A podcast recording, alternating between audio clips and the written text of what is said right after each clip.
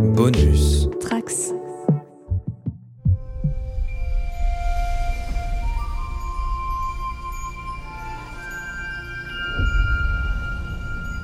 Bonjour à tous les trekkers et trekkies de toutes sortes, je suis le commandeur Guigui et je suis ravi de vous accueillir à bord de la station du Cadran Pop, le podcast sur Star Trek écoutable dans toute la galaxie et sur toutes vos applications de podcast via le flux du coin pop.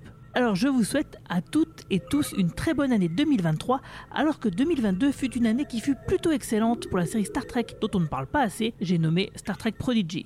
Engage.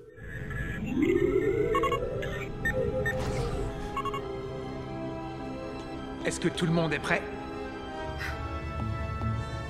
Après tout, c'était peut-être pas une très bonne idée. Tout ce qu'on a à faire, c'est de donner le meilleur de nous-mêmes. Starfleet, nous voilà.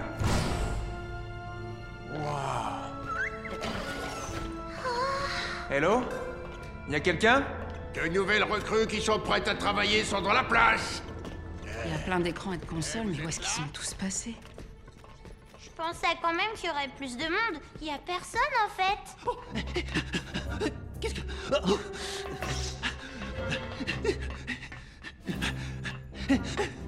Toutes mes excuses pour ce petit retard. C'est tout moi ça. Mais quand quelqu'un de Starfleet rend visite à la vieille petite personne, on me prévient avant. En même temps, j'en vois tellement peu d'entre vous dans le coin. C'est mortel. Euh, donc, moi, je suis le sous-lieutenant Barnis Frex et vous êtes les bienvenus au CR721. L'avant-poste de communication le plus éloigné de la Fédération, ou comme j'aime l'appeler, la frontière de l'infini. Alors pour en parler avec moi, j'ai un équipage euh, du Talchiar, euh, carrément, avec notre Romulia relou, j'ai nommé Romain Bramis, salut Romain. Hello tout le monde. Et notre Romulanienne géniale, j'ai nommé Girafe, salut Girafe. Salut, comment ça va le cadran pop? Ah ça va très bien, mais on s'est dit, euh, comme on sait que t'es en France en ce moment, c'était le moment de t'inviter justement à faire ça à des horaires qui correspondent à tout le monde, quoi. Donc euh, bah merci d'être là en fait. Ah, Merci de m'avoir invité, ça est toujours un plaisir. Et on entendra le journal de bord de notre expert scientifique Roman Nigita en fin de podcast. Alors déjà avant de commencer, bah, quoi de neuf? Qu'est-ce que t'as fait depuis la dernière fois qu'on s'est parlé? Ouh là là, c'était il y a un moment qu'on s'est parlé quand même. C'était pour le, le début de Strange New Worlds. C'était quoi en mai, en juin, quelque chose comme ça? C'est ça, ouais, au mois de mai, ouais.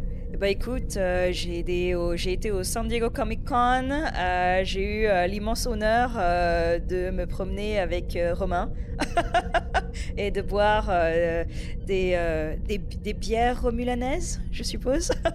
Et puis j'ai également rencontré euh, l'autre Romain euh, à Star Trek Day à Los Angeles où euh, j'ai eu la chance d'être de, cos- de cosplayer, ça se dit en français cosplayer de... Ouais, c'est ça, ouais. Ouais, de On t'a vu- cosplayer. on t'a suivi en direct hein, d'ailleurs, hein. on était sur internet avec Romain, on, on a suivi ça avec assiduité, on était très content de te voir. Écoute, euh, c'était euh, c'était un jour exceptionnel. Euh, je pense que euh, ouais, c'est c'était l'apothéose de, de mes années Trek en, en soi, d'avoir la chance d'être d'être maquillée comme ça par James McKinnon qui fait les, les- tout ce qui est make-up pour Picard. Et voilà. Et puis quoi d'autre Bah écoute, tu sais, on continue. Est-ce que t'as pu garder le, le masque de latex où ils t'ont tout arraché Absolument. il m'a dit, il m'a dit, bah, je vais tout enlever parce que c'est quand même des, colles assez, euh, assez fortes, quoi. Et euh, je l'ai supplié, je lui ai dit, non, non, mais là, euh, là, je suis encore en costume. Si tu m'enlèves tout, faut que j'aille refaire mon maquillage. je vais aller à la. Il y avait une soirée après, enfin une soirée. Euh, il m'a dit ok, il y a pas de souci. Il m'a filé euh, tous les solvants, euh, tous les pinceaux, tous les machins. Et alors il faut, les- il faut dire que quand même il faisait 40 degrés ce jour-là à Los Angeles, c'était une horreur complète. Et au bout d'un moment j'ai commencé à vraiment transpirer sous les prothèses. Donc voilà, mais je les ai gardées et elles sont dans une boîte en verre chez moi, en place d'honneur à côté de, tous mes petits, je sais pas, mes petits souvenirs, euh, mes petits trésors. Voilà, de collectionneuse. Euh, non, non, elles sont à la maison. Alors la plupart du temps, les gens qui savent pas ce que c'est me disent mais c'est quoi ça? On dirait que c'est un gros chewing-gum que quelqu'un a mâchouillé, non? Non, non, elles se sont vraiment détachées euh, super bien. Euh, tu vois, t'as tout le, le nez, euh, le, le front et puis les oreilles. Je vous enverrai une photo dès que je suis de retour. Et D'ailleurs, du coup, et- voilà. et la prochaine étape, c'est quoi alors? C'est d'être figurante dans un épisode? Ah, écoute, Là maintenant, te- les, les doigts croisés. j'espère, j'espère. Écoute, on, on, continue à avoir pas mal d'invités sur, sur notre podcast Strange New Pod et j'ai la chance maintenant de, de compter certaines personnes bah, en tant qu'amis, quoi. Et, euh, et voilà, donc euh, peut-être. Croise les doigts. Oui, d'ailleurs, euh, dans le dernier podcast de Strange New Pod dans lequel tu interviens, tu as carrément interviewé, je crois, les showrunners donc de Star Trek Prodigy. Absolument, Dan et Kevin euh, Hageman qui étaient là, qui, je dois dire que honnêtement, tous les gens que j'ai rencontrés, et je pense que Romain peut, euh, peut dire la même chose, euh, qui bossent pour Star Trek, euh, ont été absolument incroyables. Ils adorent ce qu'ils font, ils sont toujours prêts à venir discuter, à partager leur amour de Star Trek avec nous, et ouais, c'est vraiment toujours un, très bon moment. Donc littéralement, bah, en fait, pour moi, ce matin, à 1h du matin, donc du coup, on interviewait les, les frères euh, sur Strange New Pod, qui nous ont donné quelques petites révélations pour la saison 2, toutes petites. Voilà. Euh, J'ai également eu la chance d'interviewer euh, Brad Gray et Ella Purnell, et, euh, qui sont les voix de, de Dal et euh, de Gwendala en anglais. Et j'ai également eu l'opportunité de poser une question à, à- à l'admirale elle-même. Je dois dire que ouais, été trop, trop impressionnée. Je, je sais même plus ce que j'ai posé comme question. Ouais, faut que tu écoutes toi-même le podcast pour savoir maintenant. C'est ça, voilà. Donc voilà. Je voulais juste rajouter que j'aimerais bien euh, confirmer les propos de Girafe et dire que tous les gens qui travaillent sur Star Trek sont sympas. Mais la différence entre Girafe et moi, c'est que Girafe, elle rentre aux soirées Star Trek à San Diego, tandis que moi, je reste dehors comme un con, en fait. Donc, je, Donc je, je pouvais juste dire que de loin, ils ont l'air très agréables, oui, ça c'est sûr. Ah, écoute, euh, écoute, je ferai de mon mieux la prochaine fois, euh, Romain, euh, pour te, glisser dans mon, dans mon tricorder et t'emmener avec moi. Mais en fait, Mais- euh, c'est simple, dans les, les- sur les deux Romuliens, il y en a un qui est euh, du Talchiar et il y en a un qui est du Zadvash, c'est tout. hein. C'est ça, voilà, on va dire ça comme ça, ouais. C'est quoi la race miteuse dans Star Trek Nemesis dont on n'avait jamais entendu parler C'est- les Raymans. Les Voilà. Raymans, les Raymans. Voilà, moi je suis un Raymond. On Tu savait vis- pas que j'existais, mais je suis là en fait. Raymond Brami. Voilà. Raymond Brami, mais magnifique. Et voilà, tout s'explique, tout s'explique. Avant de rentrer dans le vif du sujet, on va passer à faire un petit tour de table, ce qui va nous permettre de faire un petit previously euh, pour savoir bah, justement qu'est-ce que vous aviez pensé déjà de la première partie de cette saison de Star Trek Prodigy, parce que il faut quand même rappeler aux auditeurs que donc là c'est pas une saison 2, hein, c'était la deuxième partie de la saison 1. Donc la saison 1 compte bien 20 épisodes. Mais du coup, qu'est-ce que vous aviez pensé des 10 premiers, toi, Romain? J'avais trouvé les, les dix premiers vraiment sympas. Je m'y attendais.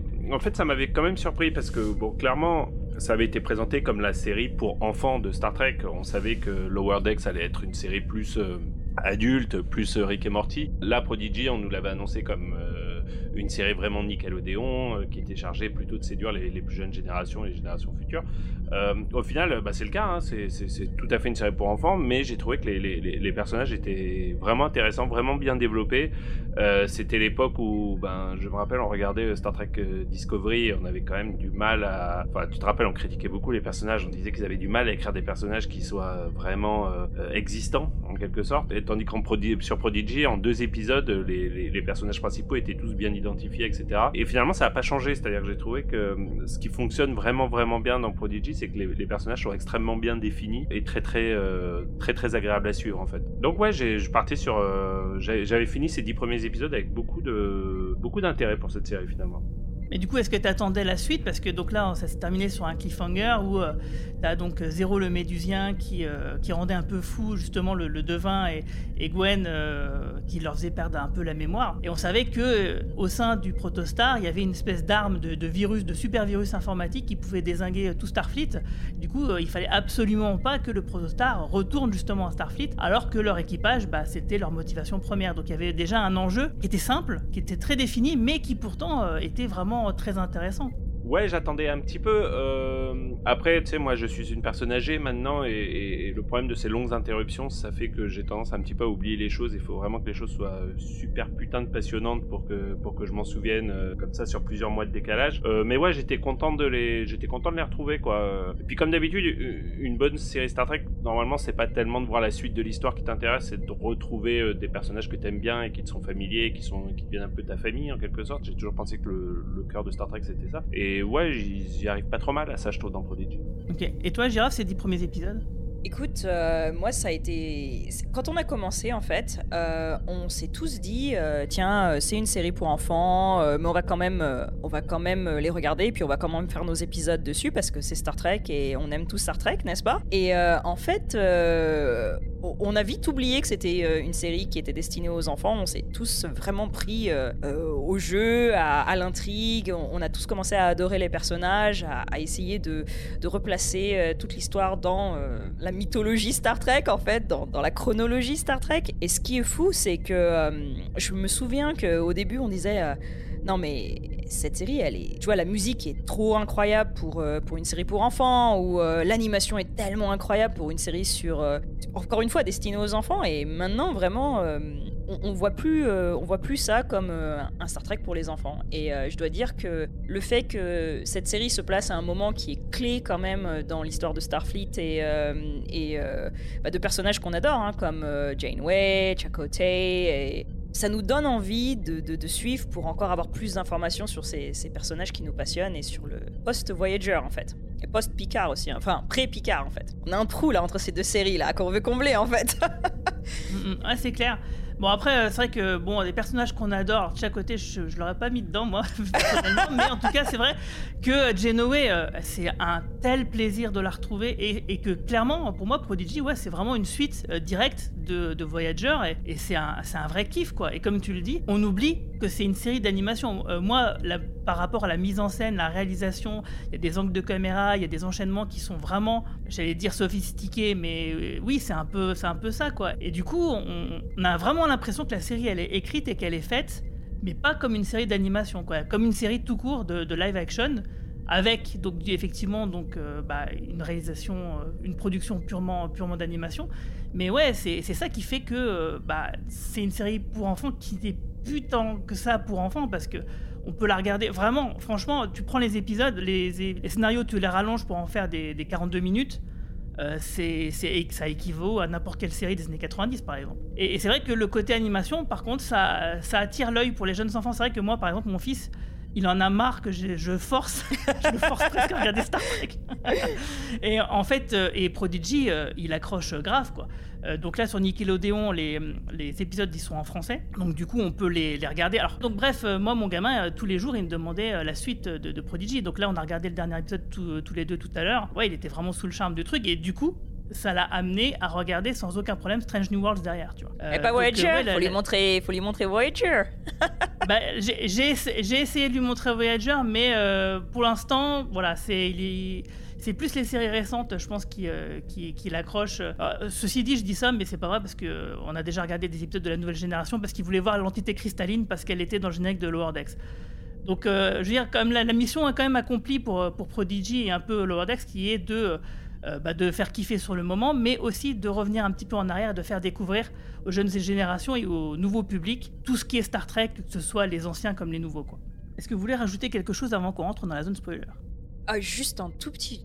Une toute petite chose, je vais rajouter parce qu'on parlait justement d'arriver à amener des, les enfants dans Star Trek et je dois dire qu'ils ont fait un, un travail exceptionnel d'arriver à mettre dans des, bah, des- des- histoires, des intrigues qui sont intéressantes pour tout le monde, toutes ces petites informations, par exemple, expliquer euh, ce que c'est qu'un transporteur, expliquer ce que c'est qu'un réplicateur, expliquer ce que c'est que euh, le, warp, euh, et tout ça pour, vraiment expliquer bah voilà, ce que nous, on considère comme, ah bah oui, évidemment, euh, tu vas d'un endroit à un autre en utilisant ça, euh, tu communiques comme ça, et euh, c'est fait vraiment d'une manière exceptionnelle, et j'aimerais également rajouter qu'ils ont une conseillère scientifique qui est le docteur Erin MacDonald, qui a fait un, un travail incroyable dans Prodigy pour amener justement la science aux enfants et expliquer euh, l'astronomie, qu'est-ce que c'est qu'une protostar, qu'est-ce que c'est qu'une supernova, euh, comment marche euh, bah, l'espace, le vide, etc. Et je sais qu'aux États-Unis, Prodigy a déjà beaucoup inspiré d'enfants à justement se tourner encore plus vers les sciences. Donc, Erin MacDonald, qu'on voit, d'ailleurs, c'est un petit spoiler, donc. Mais qui, qui est quelque part dans la série à un moment. Et c'est pas la rouquine qu'on voit là dans le dernier? Absolument, c'est elle, euh, c'est elle Ah, qui est là. bien voilà, que ce donc, personnage était euh, spécial. Voilà. Ah, mais c'est vrai, t'as raison. Et, et c'est vrai que à, à- à travers le personnage de Rocktack, euh, on le sent beaucoup, ça, justement. Et c'est extrêmement bien amené et exploité et pas du tout lourd, en fait. C'est un vrai tuto de Star Trek, euh, mais en étant, en n'oubliant jamais d'être super ludique. Et c'est ce qui fait que la série fonctionne à ce point-là, quoi. Et ben c'est le moment de rentrer dans la zone spoiler. Red alert Aidez-moi à me souvenir. Puisque vous nous le demandez, il fut un temps où nous vivions tous en paix sur notre monde. Vous avez été attirés par la politique de Starfleet de découvrir d'autres planètes. Mais nombreux étaient ceux qui se méfiaient de leurs promesses. Pourquoi rejoindrions-nous une allégeance primitive alors que ce sont eux qui avaient le plus à y gagner? Des années de lutte intestine ont pourri la solidarité de notre peuple et ont peu à peu laissé place à la peur, la colère, la violence, la guerre civile. La Fédération a refusé de choisir un camp. Ils nous ont abandonnés et nous ont laissé faire face à des décennies d'autodestruction. L'espoir de Solom était mort. Jusqu'à ce que des décennies plus tard, le ciel s'ouvre, laissant place à un nouvel espoir. Alors, il va falloir que tu te moques pas trop de mes prononciations de noms de scénaristes et de réalisateurs. C'est parti. je, je vais faire mon mieux. Je vais faire de mon mieux. Donc, le, le 11e épisode qui s'appelle Alim. Alors, je sais pas ce que, comment ils l'ont traduit en français. Donc, il a été écrit par Kevin et Dan Hagman et réalisé par Steve In Chang Han. J'imagine que ça se dit comme ça. Et Sung, Sung Shi. Sung Shin. Shin. Mhm. Donc on est vraiment à la suite euh, donc du dixième épisode où du coup Gwen a oublié que son père le devin a placé une arme destructrice au sein du protostar, qu'il ne faut absolument pas que le protostar entre en contact avec Starfleet. Or Dal et, tous les autres, leur rêve bah, c'est de rejoindre justement la Fédération pour euh, rejoindre la Starfleet Academy. Donc on les retrouve à la périphérie de l'espace de la Fédération et le jeune équipage du protostar bah, va demander asile dans un avant-poste de relais de communication euh, où il y a juste un gars qui est là euh, pour euh, bah, surveiller la, station. Alors c'est bizarre qu'il n'y ait qu'un gars, qu'il soit pas au moins deux, mais bref, passons. Et ils vont, mais en tout cas, ils vont faire surtout la découverte que justement, bah, leur vaisseau est une arme mortelle pour toute la fédération, parce que bah, du coup, le virus va déjà détruire l'avant-poste et faire que tout le, le- vaisseau, le protostar, la station, tout, tout soit déglingué. Et, donc voilà, qu'est-ce que vous avez pensé de cette première en- entrée en matière? Vas-y, Romain, tu commences et moi je continue. On va faire comme ça. Ouais, il était, il était, il était pas mal. C'était un épisode de reprise. Moi, j'ai bien aimé le petit gros là qui, qui, qui était seul dans sa station en fait. Frex. Euh, il il m'a un peu rappelé euh, la façon dont on découvre Scotty dans le reboot de J.J. Abrams, euh, tout seul un peu. Ah, comme c'est ça. vrai. Enfin, en en l'occurrence, il n'était pas tout seul, mais enfin un peu, il vivait Un en peu isolé, ermite ouais. comme ça, un peu isolé. Et, et d'une certaine façon, c'est pas illogique parce que si tu réfléchis bien à la taille de l'univers et au nombre d'avant-postes que doit avoir la Fédération, euh, tu t'imagines que toutes les bases stellaires ne sont pas des gros Deep Space Nine avec des centaines de milliers, enfin des milliers en tout cas d'habitants dedans. Euh, Ouais, mais c'est pour la ah, santé mentale du gars quoi, que, que je m'inquiète, tu vois. Ouais, mais bon, il y, a des holodecks, il y a- tu Oui, sais, c'est le futur, hein, c'est pas pareil. Puis il y a des gens qui aiment être seuls. hein, voilà. Mais au-delà de ça, globalement, je me suis un peu ennuyé, j'avoue, au début de la saison. Alors, euh, je, suis content que tu me fasses des petits résumés des épisodes comme ça parce qu'ils m'ont pas tous, euh, ils m'ont pas tous marqué. hein. Je les ai vus au fur et à mesure de leur diffusion américaine. Voilà, j'ai mis un petit peu de temps à m'y remettre, honnêtement. Euh, et j'ai même mis un petit peu de temps à rallumer ma télé pour, euh, pour recommencer à regarder les épisodes. parce que ce trou de mi-saison, quand même, m'avait un petit peu. voilà, ça m'avait un peu tenu à l'écart, d'une certaine façon. Ouais, c'est vrai qu'on a patienté plus de six mois, je crois, hein, quand même, entre le dixième et le onzième épisode. C'est vrai que c'est un- une grosse pause. Ouais, et j'en veux pas, enfin, je, fais cette remarque pour Prodigy, mais en vrai, aujourd'hui, c'est le cas pour 99,9% des séries qui sont produites euh, sur les, les, servi- les chaînes américaines et les services de streaming. Mais c'est vrai que c'est un format qui me convient pas très bien d'une manière générale.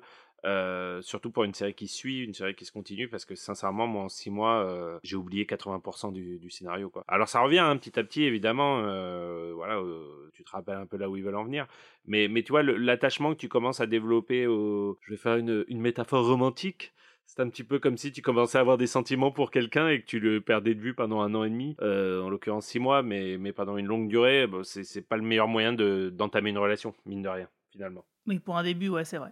Alors, euh, nous, on, leur a posé la question pour savoir euh, pourquoi ce, trou de mi-saison. C'est vrai que Disco en a eu un aussi. euh, et en fait, surtout pour une série qui est destinée aux enfants, c'est pas génial, en fait, d'avoir comme ça une interruption au milieu. Et c'était surtout dû à Covid, en fait. Ils avaient des, problèmes à régler de, production qui ont fait qu'ils ne pouvaient, pas, ils pouvaient pas finir la série. les, les 20 épisodes en fait dans les uns à la suite de l'autre donc voilà c'est pour ça que tout a été un peu décalé et c'est vrai que J'espère que l'année prochaine ce sera pas le cas et euh, ce sera peut-être pas le cas. Donc euh, voilà, on croise les doigts. on sait jamais. Surtout que nous, en France, on les a en quotidien, les épisodes. De, tu vois, ils nous les envoient salve par salve de 5. Euh, donc, ouais, c'est encore plus compliqué, du coup, pour nous. Quoi. donc, euh, voilà. Après, euh, moi, personnellement, j'aime pas non plus. c'est vrai que même pour, pour Discovery, ça a été compliqué. ce trou au milieu, c'était étrange. Surtout dans des séries à arc, en fait. Quand c'est encore très épisodique, pourquoi pas. Mais dès qu'il y a un arc, c'est compliqué de, de revenir en arrière. Alors moi j'ai beaucoup aimé ce premier épisode. Excusez-moi, je reviens à la question quand même. Et euh, j'ai trouvé que c'était une belle entrée en matière. On voit enfin euh, ce que... Euh, alors je sais pas comment vous l'appelez, le living construct, c'est quoi en, en, français? Pour moi c'est, c'est le piège. je sais plus, je sais plus. Il, y a un terme, mais je t'avoue que je l'ai pas retenu. bon bah voilà, la construction vivante, le piège.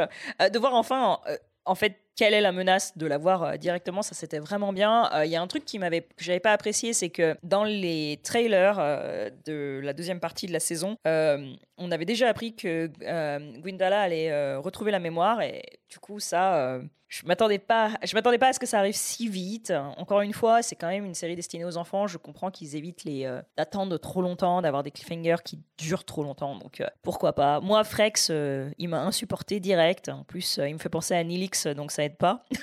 ah, je suis d'accord avec toi. Voilà, et, et en fait, j'ai trouvé que c'était une bonne reprise en matière. On apprend tout de suite ce que Murph est. je ne sais pas non plus comment c'est en français, mais cette espèce de, de c'est quoi un, verre euh, un verre spatial de je sais plus où là j'ai trouvé que c'était une bonne, un bon retour en matière euh, à, cet, à cet événement. Et, je trouve qu'il y a un passage qui est complètement incroyable dans ce, cet épisode. C'est quand euh, Rocktack doit calculer le saut qu'il doit faire. ça, j'ai trouvé ça génial en fait. J'ai trouvé ça très beau. J'ai trouvé ça, encore une fois, un beau suspense. Et voilà.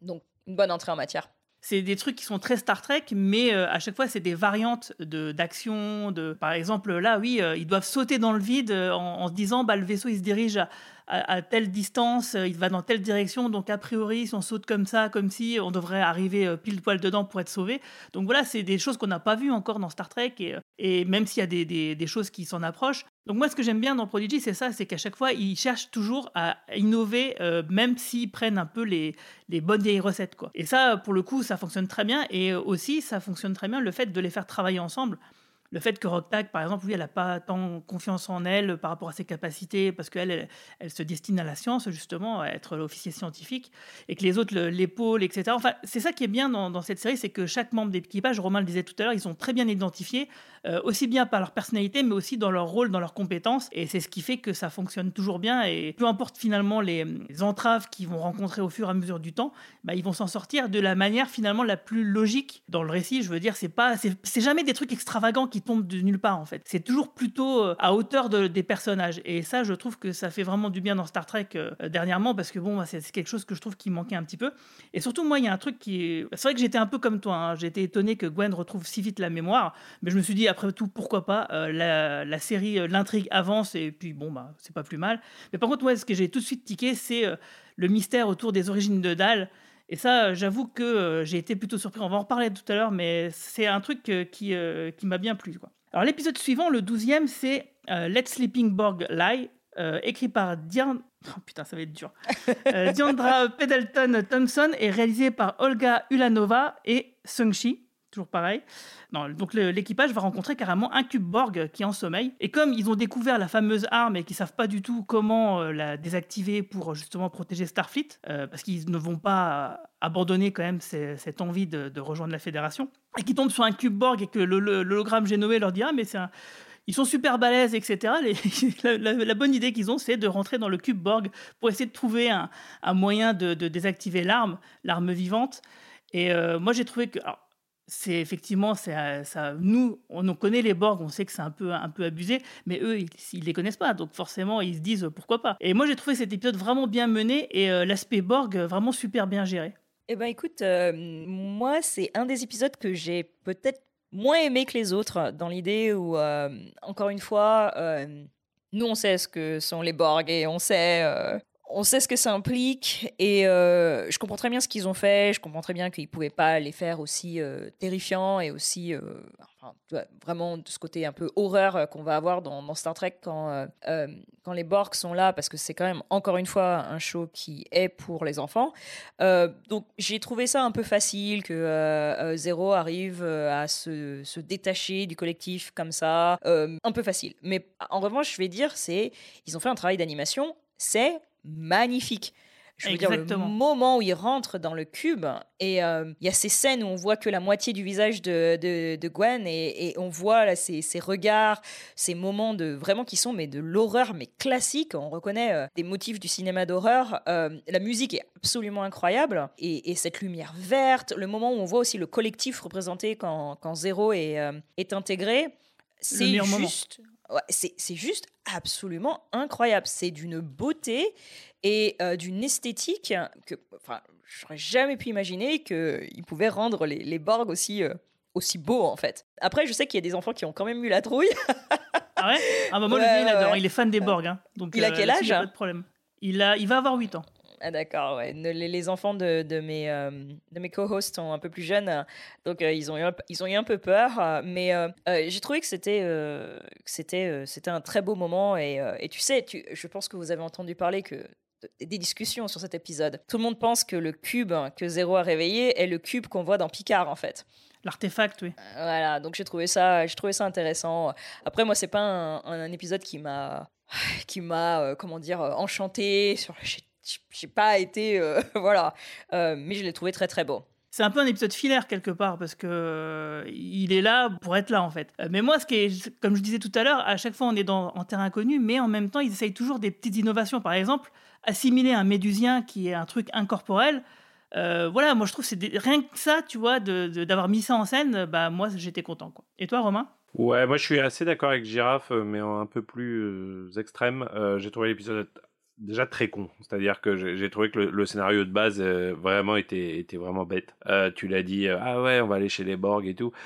C'est euh, l'hologramme n'aurait jamais permis un truc pareil. Enfin, c'est c'est totalement délirant. Et, et ensuite, c'est aussi l'épisode. Alors, je trouve peut-être le seul vraiment épisode depuis le début de la série où là, pour le coup, t'as vraiment et je trouvais que jus- jusqu'à présent, il le faisait très subtilement, mais justement ce côté Star Trek présenté aux enfants, en fait, si tu veux.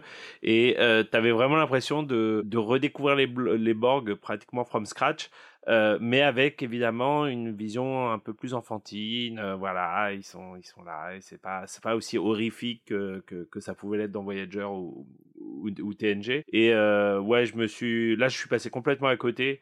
Et je me suis dit que j'étais peut-être juste trop vieux pour regarder cette série. Ça m'a pas, hum, ça m'a pas emballé du tout. Bah j'irai mourir seul sur cette colline, c'est pas grave.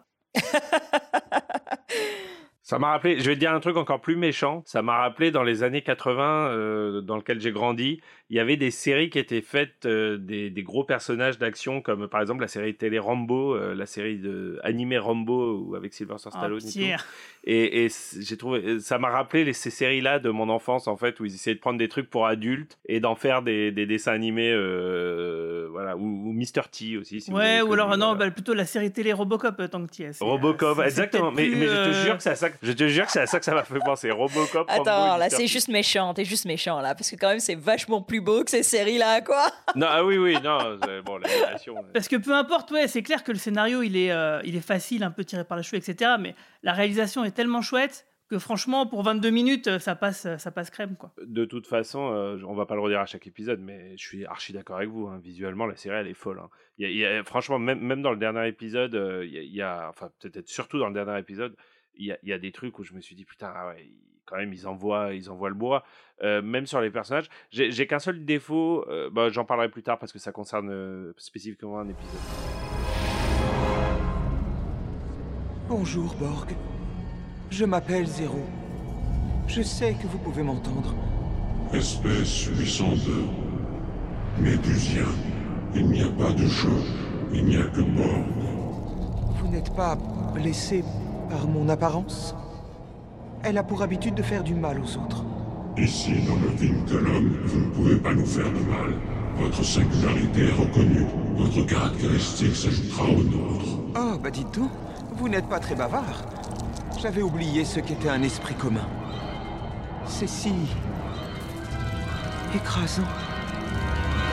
Bon, en tout cas, l'épisode suivant, je pense qu'il mettra peut-être tout le monde d'accord. C'est euh, le 13e, Tout le monde est une scène, écrit par Aaron euh, G. euh, Waldkey, Waldkey, Aaron Waldkey. Merci. Et c'est G ou J? Jay, Aaron J. Waldkey, qui est souvent euh, un de nos auditeurs sur notre podcast et qui qu'on a interviewé d'ailleurs, euh, qui est juste quelqu'un d'incroyable euh, et un, un fan comme t'as jamais vu. Incroyable Ah bah, fan J'imagine. Bah, alors justement, quand on voit cet épisode-là, on n'en doute pas une seconde. Mais du coup, je vais te laisser lire finalement tous les crédits si tu veux bien. Parce que moi, mon accent, il est trop pourri, j'ai pas envie d'écorcher leur nom. Et donc réalisé par Andrew Smith.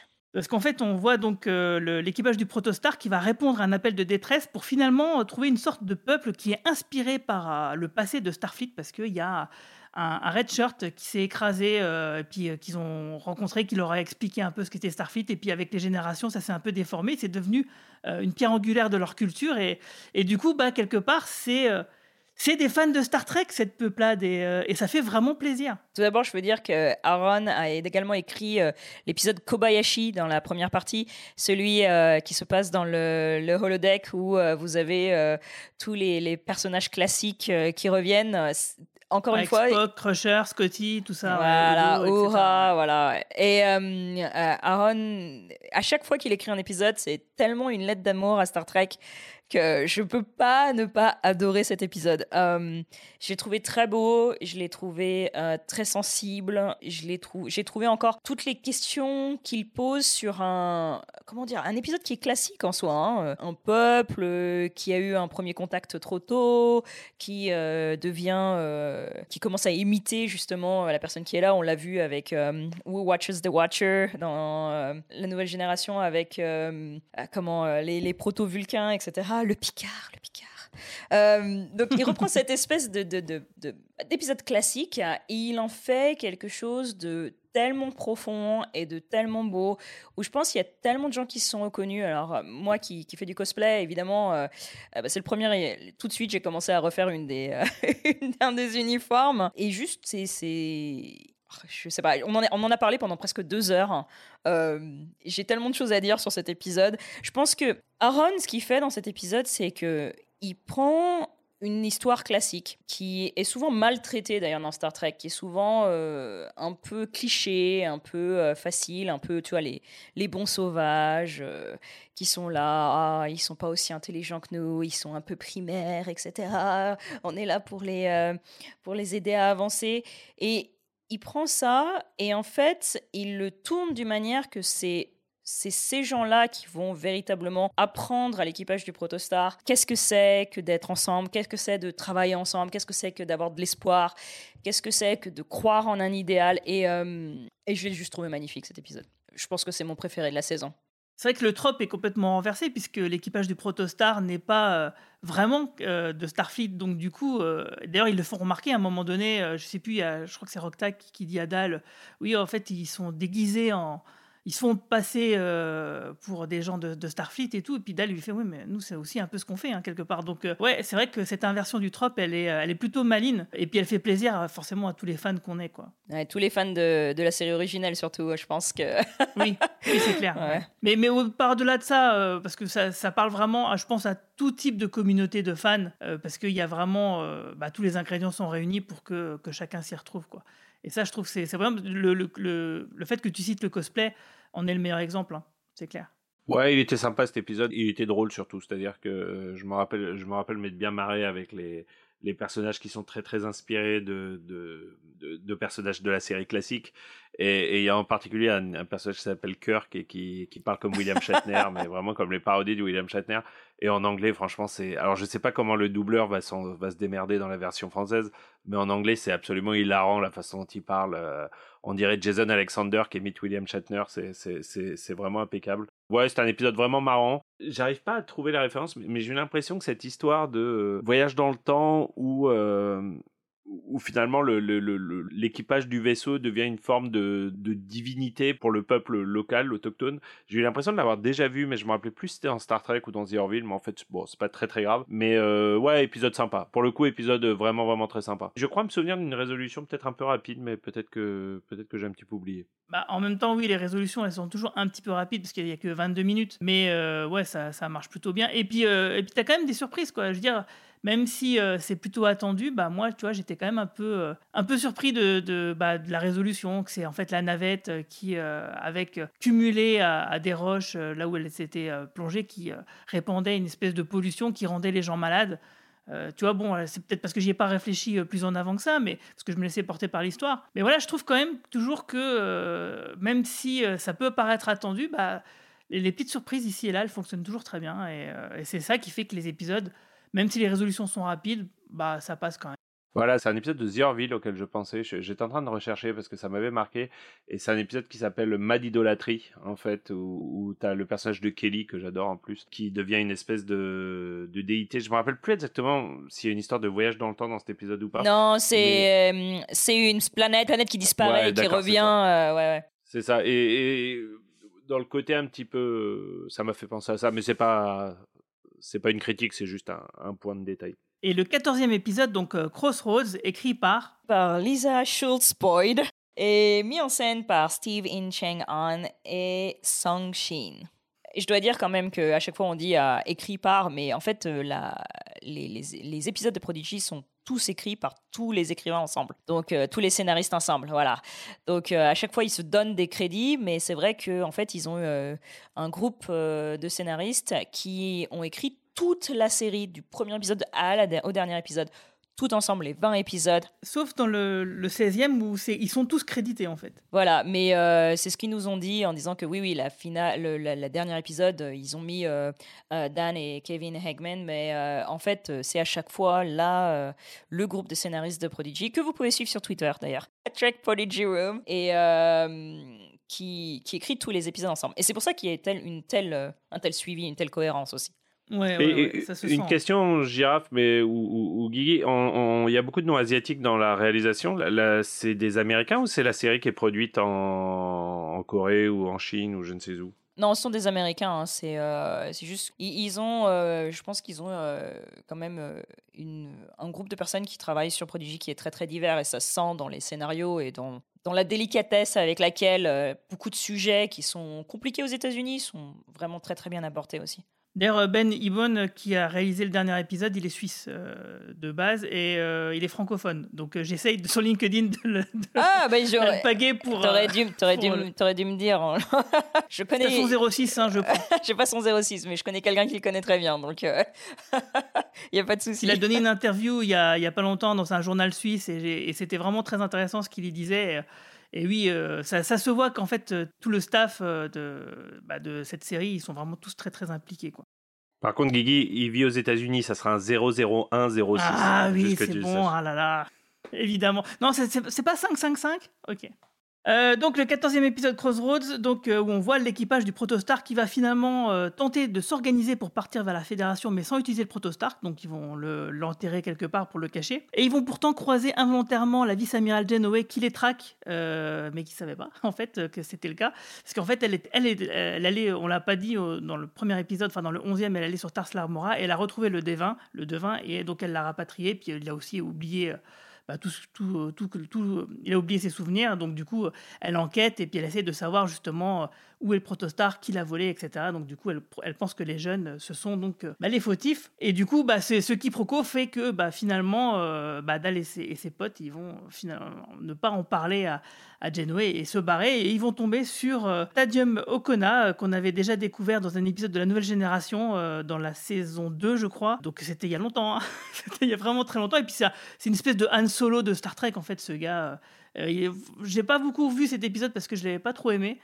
Euh, parce que fait, le personnage m'avait un peu saoulé. Et donc, du coup, bah, il tombe sur ce gars-là euh, qui a l'air d'être euh, toujours contrebandier, toujours en train de faire n'importe quoi et de se faire donc poursuivre par les autorités locales. Alors, j'ai vraiment beaucoup aimé cet épisode parce qu'on a quand même la première rencontre entre Dal et Genoé et aussi le fait que Rotak fasse remarquer que leur but c'était de contacter Starfleet, de leur dire, et ils ont tous eu à un moment donné la capacité d'interagir avec un membre de Starfleet, mais ils ont pourtant pas parler de, de ce qui les concernait, ce qui les amenait, euh, ce qui fait que voilà, c'est quand même une sacrée situation. Quoi. Et donc, du coup, ils partent, donc ils sont poursuivis et puis ils réussissent à s'enfuir avec euh, Okona, a- avec eux, le temps de, de deux épisodes. Qu'est-ce que vous avez pensé de cet épisode de plein d'actions Je dois dire que Okona quand même était dans Lower Decks. À un moment, c'est lui le DJ et la super, euh, la super soirée Avec les deux pleurs, euh, ouais. ouais. Donc euh, voilà. On voit qu'il y a une concertation entre Prodigy et Lower Decks parce que euh, dans Lower Decks, il avait déjà ce, ce cache-œil qu'il a dans Prodigy.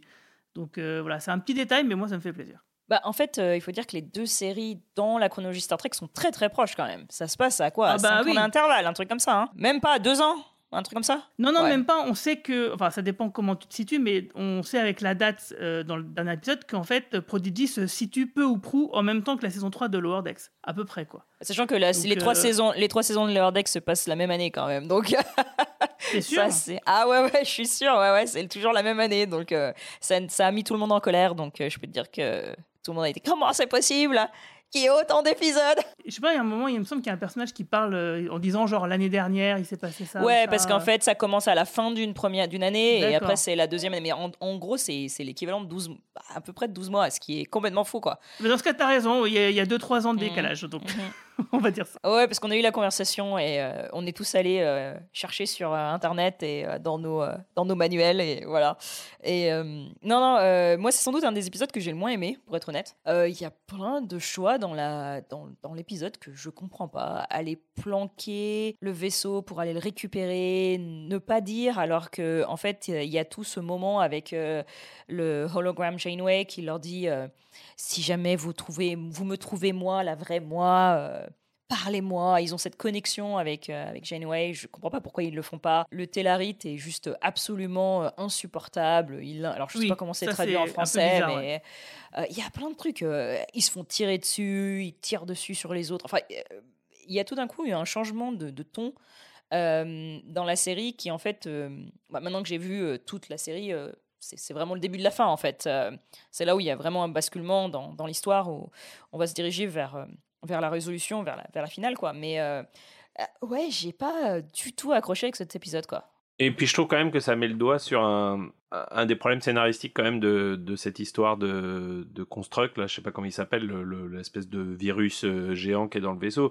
C'est comme tu le dis, pendant tout l'épisode, il rencontre plein de personnages de Starfleet. Euh, tu te demandes pourquoi bah, ils prennent pas justement cette opportunité pour, euh, pour discuter en fait et leur dire voilà ce qui se passe, on est là, il se passe ça, il y a le vaisseau qui est là, faut absolument pas. Et moi ça m'a quand même gêné depuis le début. C'est-à-dire que à la fois ce virus est très puissant, c'est-à-dire cette histoire de pas pouvoir envoyer de message que la moindre connexion avec un vaisseau de la Fédération causerait un, cataclysme, ce qui donne un final vraiment très cool pour le coup. Et en même temps, j'ai un peu de mal avec ça parce que je me dis il y a tellement de il y aurait tellement de moyens de faire tu vois ce que je veux dire euh, sans sans sans communiquer en fait enfin sans sans faire que le vaisseau communique directement. Et, là dans cet épisode t'as l'impression qu'ils se moquent d'eux-mêmes quoi. C'est à dire que euh, ils ont mille opportunités de le faire quoi. Ils sont littéralement sur une planète isolée avec tout l'équipage de, de Janeway. Bah, c'est ce que dit Roctac d'ailleurs, elle, le fait remarquer pour euh, souligner l'absurdité de la situation, mais moi je suis d'accord avec vous, hein, encore une fois, c'est comme pour l'épisode avec les Borg, c'est un peu tiré par les cheveux, mais c'est bien nécessaire pour que la, saison puisse continuer. Mais euh, du coup, ça met quand même en exergue que c'est des enfants et que malgré qu'effectivement ils peuvent se montrer héroïques ou eh ben des fois ils voilà ils réfléchissent pas ils font n'importe quoi et voilà parce que en fait ils ont tous chacun entre guillemets une bonne excuse de pas parler à l'interlocuteur de Starfleet qu'ils ont entre, euh, en face de Dal c'est parce que bah du coup il y a, a, hum, l'équipage de Janeway qui, qui la rejoint et qui leur dit attention ces gens là bah, c'est des criminels ils sont recherchés et puis là il comprend tout de suite qu'on parle d'eux donc du coup il, il essaye de- d'esquiver bon bah John Pock euh, lui c'est simplement euh, son orgueil qui, qui l'empêche de, de rentrer en, en contact avec euh, ce Tellarit qui effectivement est très bizarre parce qu'il est très méchant. hein. Et puis il y a- Gwen qui comprend que bah, son père est à bord de et avec en fait les membres de Starfleet qu'elle rencontre et du coup elle peut pas leur faire confiance quoi. Gwen, c'est le meilleur. euh, enfin, dans l'histoire, c'est le plus cohérent parce qu'en effet, elle, elle, est, elle, est, elle, est, elle est prise entre le marteau et l'enclume. Mais pour le reste, je trouve que les scénaristes se sont mis un peu dans la merde tout seuls dans ce scénario parce que parce qu'en fait, ce problème scénaristique, qui avait, ça devient quasiment inexcusable après cet, épisode, en fait, je trouve.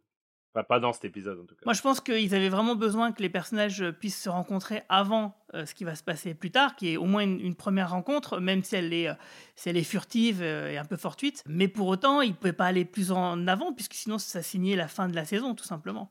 Oui, oui, Donc, bah, je le comprends bien, mais bon, bah oui, mais c'est bien non, ça mais le je, problème, suis- quoi, si tu veux. je, je- je vois ce que tu veux dire. hein. Et par ailleurs, euh, je sais pas pourquoi ils sont obsédés par ce personnage d'Okona là. euh, Oui, c'est. Enfin, bizarre. Hein, moi- jamais moi, compris. hein. Dieu, Dieu sait que TNG m'a marqué, que je l'ai vu 100 fois. C'est vraiment pas le personnage qui m'a marqué dans TNG, si tu veux, quoi. Donc, euh, je sais pas. euh, autant j'étais vachement. Ça m'a fait vraiment quelque chose de revoir Jellico. Et, et j'ai toujours Ah oui. regretté qu'on le revoie pas dans Deep Space Nine et TNG. Ça, ça fait partie des décisions euh, que j'ai jamais compris dans Star Trek de pas les généraux qui sont super charismatiques euh, qu'on voit au cours des années. Pourquoi ils sont jamais revenus Donc on voit que la nouvelle génération à ce niveau-là est quand même plus maligne que, que, que, que l'ancienne parce qu'ils voient le, le bénéfice qu'il y a à faire revenir des personnages. Je pense à Jellico, je pense aussi à, Sh- à Shelby dans Best of the À Boss World, Shelby, c'est ça, le- bien le- sûr, le- ouais. Ouais, tu vois, tous ces personnages qu'on n'a jamais revus et tu te dis, mais c'est complètement con qu'on les a jamais revus en fait. Enfin, mais par contre, je t'avouerai qu'Okana, je... bah, genre quand je l'ai revu, j'ai fait, oh, trop bien. tu vois, c'était genre, ouais, ok. Au- Autant dans Lower Decks, la scène du. euh, Elle était quasi parodique, enfin, elle était méta quasiment, où il est devenu DJ et tout, tu vois, tu, tu te marres, quoi. tu- Là, là, c'est drôle. Il On parle voit blanc, même pas, c'est on drôle. secondes, ça suffit ouais, quoi. ouais. C'est comme les Daft Punk qui, qui font les DJ dans 32, si tu veux, c'est c'est méta, quoi. Mais là, non, quoi. Mais, mais tu sais que moi j'avais eu un peu peur hein, parce que ah, juste euh, avant de le, au moment où la série était en production, on avait déjà teasé que l'acteur allait faire partie de la série et moi j'avais déjà peur parce que moi j'imaginais que ça serait un personnage récurrent, tu vois. Donc euh, j'étais vachement rassuré de voir que oui, ouf, il reste que deux épisodes. Bah, en fait, le truc surtout, c'est que je- tu fais venir ce gars. Et en fait, ça sert à rien. Moi, j'étais persuadée qu'il l'avait fait revenir parce qu'il allait apporter quelque chose de vraiment important, tu vois. Je sais pas, une notion, une connaissance, les mettre en contact avec quelqu'un. Mais en fait, euh, non, pas du tout. En fait, à mon avis, Giraffe, ils ont quand, ils écrivent Star Trek, ils ont toujours cette euh, cette responsabilité de qui est quasiment mission impossible, hein, mais qui est de réconcilier l'ancienne génération et la nouvelle génération finalement, voire même la génération future quand il s'agit de Prodigy. Euh, ce qui fait que des gens comme nous peuvent prendre du plaisir en regardant. Prodigy, bien qu'on ne soit pas forcément la cible. Euh, et ça marche, hein, globalement, faut, faut être honnête, ça marche.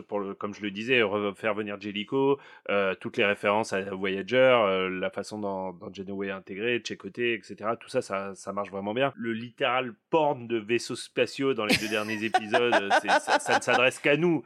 Enfin, je, je veux dire, ça s'adresse qu'à nous, parce que les- le gamin de 8 ans qui va voir Prodigy, il s'en branle, qui va voir, oh putain, il y a un Defiant Class, oh putain, il y a un Ah ouais, mais moi Class, aussi, hein, moi etc., aussi, je m'en branle. hein, je t'avouerai Et- que ça Ouais. m'intéresse pas du tout. Ouais, mais tu- enfin, nous avec Guigui, je peux, ça nous fait, tu vois, euh, ça, ça, ça nous fait un petit quelque chose, quoi, tu vois. Ouais, nous ça nous fait plaisir. Mais, Moi, je suis, mais- moi, je suis une là, ouais, pâquelette, non, tu sais. Oh, it's an enterprise, another enterprise, another enterprise. C'est tout, tu vois. Elle est d'autant plus frustrante, ce porte de vaisseau, comme j'aimerais l'appeler, qu'ils n'avaient pas été foutus le faire dans le, le Picard. Bref, Non, dans la dernière scène où Riker arrive euh, et tout, ils avaient fait des copier-coller du même vaisseau. Et tu dis que c'est quand même. Alors, c'est peut-être pas le même niveau de, de rendu, euh, etc. Je suis pas technicien, mais c'est c'est un peu vénère que la série euh, méga premium n'ait pas réussi à faire ce que Prodigy a réussi à faire, quoi. Je dois dire quand même que Crossroads finit avec l'arrivée dans la euh, Neutral Zone, ce qui est quand même incroyable. Même si c'est l'épisode que j'ai le moins aimé, c'était quand même la révélation là, qui m'a fait euh, sauter de joie partout dans mon appartement quand même. hein. Bah, du coup, tu as dû être vachement contente de l'épisode qui suit parce que ça se passe complètement là-dedans. D'ailleurs, j'avais euh, j'avais oublié que c'était euh, dès le- la fin du, du 14e qu'il y a ça. Et, et donc, ouais, juste dire quand même que Mascarade, c'est un film qu'on a, enfin, un film, un épisode qu'on a vu presque une semaine avant les États-Unis et nous, on n'a pas spoilé sur Twitter. Voilà, c'est ça que je voulais dire. Parce que nous, on se souvent spoiler des fois. Excuse-moi, Nous, on a su se euh, retenir. moi je dis jamais rien quoi, c'est jamais moi. Ah non, mais c'est pas, euh, c'est pas pour toi, c'est c'est- c'est pas à toi que je m'adresse, évidemment. Euh, mais en tout cas, voilà, bref, Mascarade, super bon épisode euh, me concernant, écrit par. Alors, je pense que c'est Nikhil euh, Jayaram qui l'a écrit. euh, et, et pareil, euh, ça doit être Sang Shin qui met en scène cet épisode. Ouais. Mais tu les connais, tu connais par cœur les crédits en fait. Non, j'ai vérifié tout à l'heure euh, quand tu m'as dit qu'il fallait que je lise tout et maintenant je sais plus où est ma page.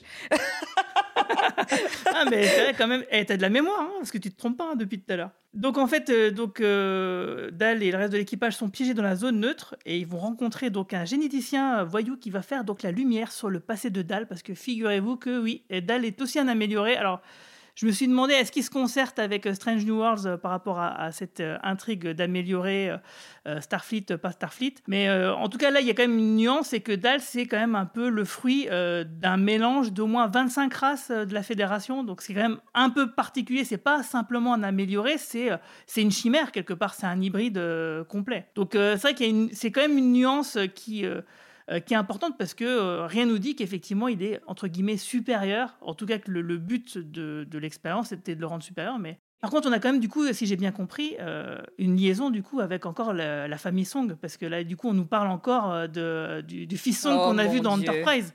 Donc cette connexion-là, franchement, ça, le, ouais, je pense qu'ils auraient dû, ils auraient pas dû la faire parce qu'elle était vraiment pas nécessaire. Quoi. Bah, au moins, c'est un personnage qui existe déjà. Ils nous ont pas encore inventé un son, quoi. Mais, mais ouais. Par contre, c'est, c'est le premier épisode où Ronnie Cox euh, apparaît, par contre. Apparaît. Non, si je dis pas de bêtises. Le, l'amiral Jellico, il me semble. Euh, oui, oui, oui, tout à fait. Ouais, Ou c'est alors c'est dans la fin Euh, du, du précédent, je me souviens plus. C'est dans celui-là ou dans le suivant? Oui, je sais plus. Attends. Dans celui-là, il y est, j'en suis sûr. hein. Je sais plus s'il est dans le précédent, mais dans celui-ci, il y est, j'en suis sûr. Ouais, parce qu'il leur dit de pas aller dans la zone neutre, il me semble. Oui, c'est ça. euh, C'est ça, cet, ouais. cet épisode-là, oui. Oui, il arrive pour la première fois. Tu voulais dire, Girafe? Tu voulais dire un truc? Je voulais dire que nous, on a une blague, euh, on a une blague qui, qui revient, c'est que Brent Spiner euh, a sans doute, euh, je sais pas, un dossier sur la Paramount ou sur Star Trek. Il, il sait des choses.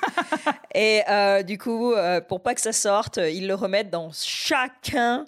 Chacune des séries, sans arrêt, il est là à euh, jouer euh, une nouvelle itération de, de Songs d'une manière ou d'une autre. Ce que je trouve absolument incroyable. Il va revenir en tant que lore pour euh, Picard. J'arrive pas à comprendre ce qu'il a sur, euh, sur la Paramount, qu'il est sans arrêt partout, sans arrêt. Et d'ailleurs, nous, on avait, quand le premier épisode, quand Dal justement n'est pas reconnu par la base de génétique, tout de suite, on s'est dit Ah non, mais c'est un augmenté, c'est sûr et certain. Il n'y a pas Oh de merde il n'y a pas moyen. Et quand ils ont révélé qu'effectivement il était un augmenté, on était là. Oh mon dieu, Brent Spiner, Brent Spiner. Donc voilà, c'est. Je sais pas, j'en ai marre des, des songs partout. Il faut qu'ils arrêtent. Je- je- J'en ai marre. C'est clair, on, on en parlait déjà dans Strange New Worlds la dernière fois, qu'on en avait vraiment marre de ça, de cette connexion. Et là, de la remettre encore dans Prodigy. Alors que oui, comme je le disais, c'est pas vraiment un augmenté, c'est pas la même chose quoi. Ils auraient très bien pu dire voilà, euh, c'est un hybride de tant de trucs, euh, c'est une expérience génétique, mais c'est voilà, on pouvait dire mettre une autre étiquette que améliorer quoi sur le front de dalle quoi. C'est euh, ça apporte rien et c'est du coup là pour le coup du mauvais fan service. Moi, le fait qu'il y ait quand même beaucoup d'augmentés euh, dans la galaxie et même dans la fédération, euh, je trouve pas ça illogique. C'est-à-dire que, euh, ok, la technologie a été interdite suite aux guerres eugéniques, mais on sait très bien, tu sais, c'est un peu comme la prolifération des armes nucléaires, c'est-à-dire qu'on sait très bien qu'à partir du moment que the cat is out of the bag, il y a bien des gens un peu moins bienveillants qui vont le faire en fait. Et c'est pas parce que nous, en ayant suivi Starfleet, on sait depuis des années et des années que les augmentes sont interdits que on se doute pas que quelque part quelqu'un a continué de faire des expériences ou, des choses de genre. Donc euh, moi ça me semble presque, je trouvais ça presque illogique si tu veux qu'on me dise ah mais comme euh, y a comme c'est illégal il y a plus d'augmente euh, sur la planète c'est un peu comme si tu me disais ah ben le cannabis est interdit donc il n'y en aura plus c'est fini ça marchera pas en fait. Par contre je vous rejoins évidemment hein, peut-être même plus extrémiste que vous sur les peut-être qu'il y a un deuxième une deuxième famille qui a réussi à développer des augmentes dans tout l'univers ça serait agréable qui ne soit pas joué par enfin en l'occurrence il n'est pas joué mais qui ne soit pas de la famille de Sung en l'occurrence. Ça c'est- cette connexion là était con. Le fait que hum, Dal soit un augmente surtout dans, dans cette série où il y a des personnages qui viennent du futur et tout je, je- pour le coup puis ça bout pas de trouvé ça particulièrement idiot en fait euh, au contraire même Mais C'est surtout ce qui est embêtant, c'est qu'on a deux fois le, le même trope euh, bah, dans deux séries différentes la même année. Un peu beaucoup, quoi. Je sais pas si exactement la même chose. Euh, je trouve que euh, déjà j'aime bien le. Alors l'épisode précédent c'était Crossroad et euh, c'est vraiment le carrefour et et encore une fois je trouve que c'est un épisode qui est super intéressant à regarder en tant que fan de Star Trek parce que on est à un moment dans l'histoire de la Fédération qui qui est ultra tendu et on a le avant n'est-ce pas avec Voyager et le retour de Voyager et on a le très très après avec Picard et on n'a rien et on est juste, on est quoi, à un an ou deux ans avant euh, la supernova de, euh, qui va On est détruire. trois ans avant. Ouais, qui va détruire Romulus. On n'a aucune idée de ce qui s'est passé. On a que, en fait, euh, on voit tout en rétrospective euh, 20 ans plus tard. Et on sait que, également par Discovery, que c'est quand même un moment où la fédération commence à être dans une situation qui est très très tendue. Il y a une anxiété, il y a euh, une peur euh, de l'ennemi avec les Borg, il y a une peur euh, de, Romulus, pareil, avec toutes ces tensions, ces traités qui sont signés. Moi, quand le, premier officier, là, il dit oui, ça va mettre en danger les traités, et j'étais là. Les traités, quels traités C'est ultra intéressant. On est à un moment euh, géopolitiquement dans Star Trek, j'adore la géopolitique de Star Trek, euh, où en fait euh, bah, tout est en train de se jouer. Et ce qui va se passer justement dans les derniers épisodes de Prodigy avec la destruction de la, de, de, Starfleet, tous ces vaisseaux, cette attaque qui vient euh, d'on ne sait où, de gens qu'on ne connaît pas, qui va mettre à mal en fait tout leur, système de réponse dans un moment catastrophique, on comprend et ça, nous donne des, indices sur comment, pourquoi en fait la fédération s'est complètement fermée et a failli en fait à son, à son idéal en n'allant pas aider euh, Romulus, en laissant des millions de gens mourir, et ce qui va entraîner ce, manque de confiance dans la fédération qu'on va voir jusque dans Discovery en fait. Euh, mille ans plus tard. Et je trouve que c'est fascinant, c'est fascinant à voir, c'est super bien écrit. Ouais, je voulais en parler plutôt pour la, pour la fin, mais tu as raison. Le, le, fait de cet événement-là, ça nous donne quand même des petites indications sur euh, pourquoi, trois ans plus tard, euh, les, événements qu'on voit dans la saison 1 de Picard sont arrivés. Enfin, ça, ça, ça, le dit pas, c'est clairement pas dit, c'est clairement pas mis en avant, mais voilà, c'est une petite pierre à l'édifice qui fait que voilà, ça peut rendre rétroactivement euh, le, tout cohérent. Et ça, je trouve ça très très bien. Et cette anxiété qu'il y a aussi face euh, aux manipulations génétiques, euh, on voit que la réponse, elle est vraiment différente que dans Strange New Worlds, parce que Strange New Worlds, c'est quand même quoi C'est 200 ans plus tôt, 200 ans plus tôt, c'est enfin, et qu'il y a une, une, anxiété constante de de l'ennemi, de l'ennemi à l'intérieur, ce qui, qui, peut en fait aussi voir par rapport à l'histoire des États-Unis, voilà, les chasses aux sorcières, etc je trouve que c'est vraiment très intéressant qu'ils aient mis un augmenté qui soit pas un augmenté pour voir en fait la réaction aussi des gens autour de lui qui vont euh, qui vont montrer cette anxiété constante euh, qu'il y a à l'intérieur de Starfleet euh, pour l'ennemi à l'intérieur en fait.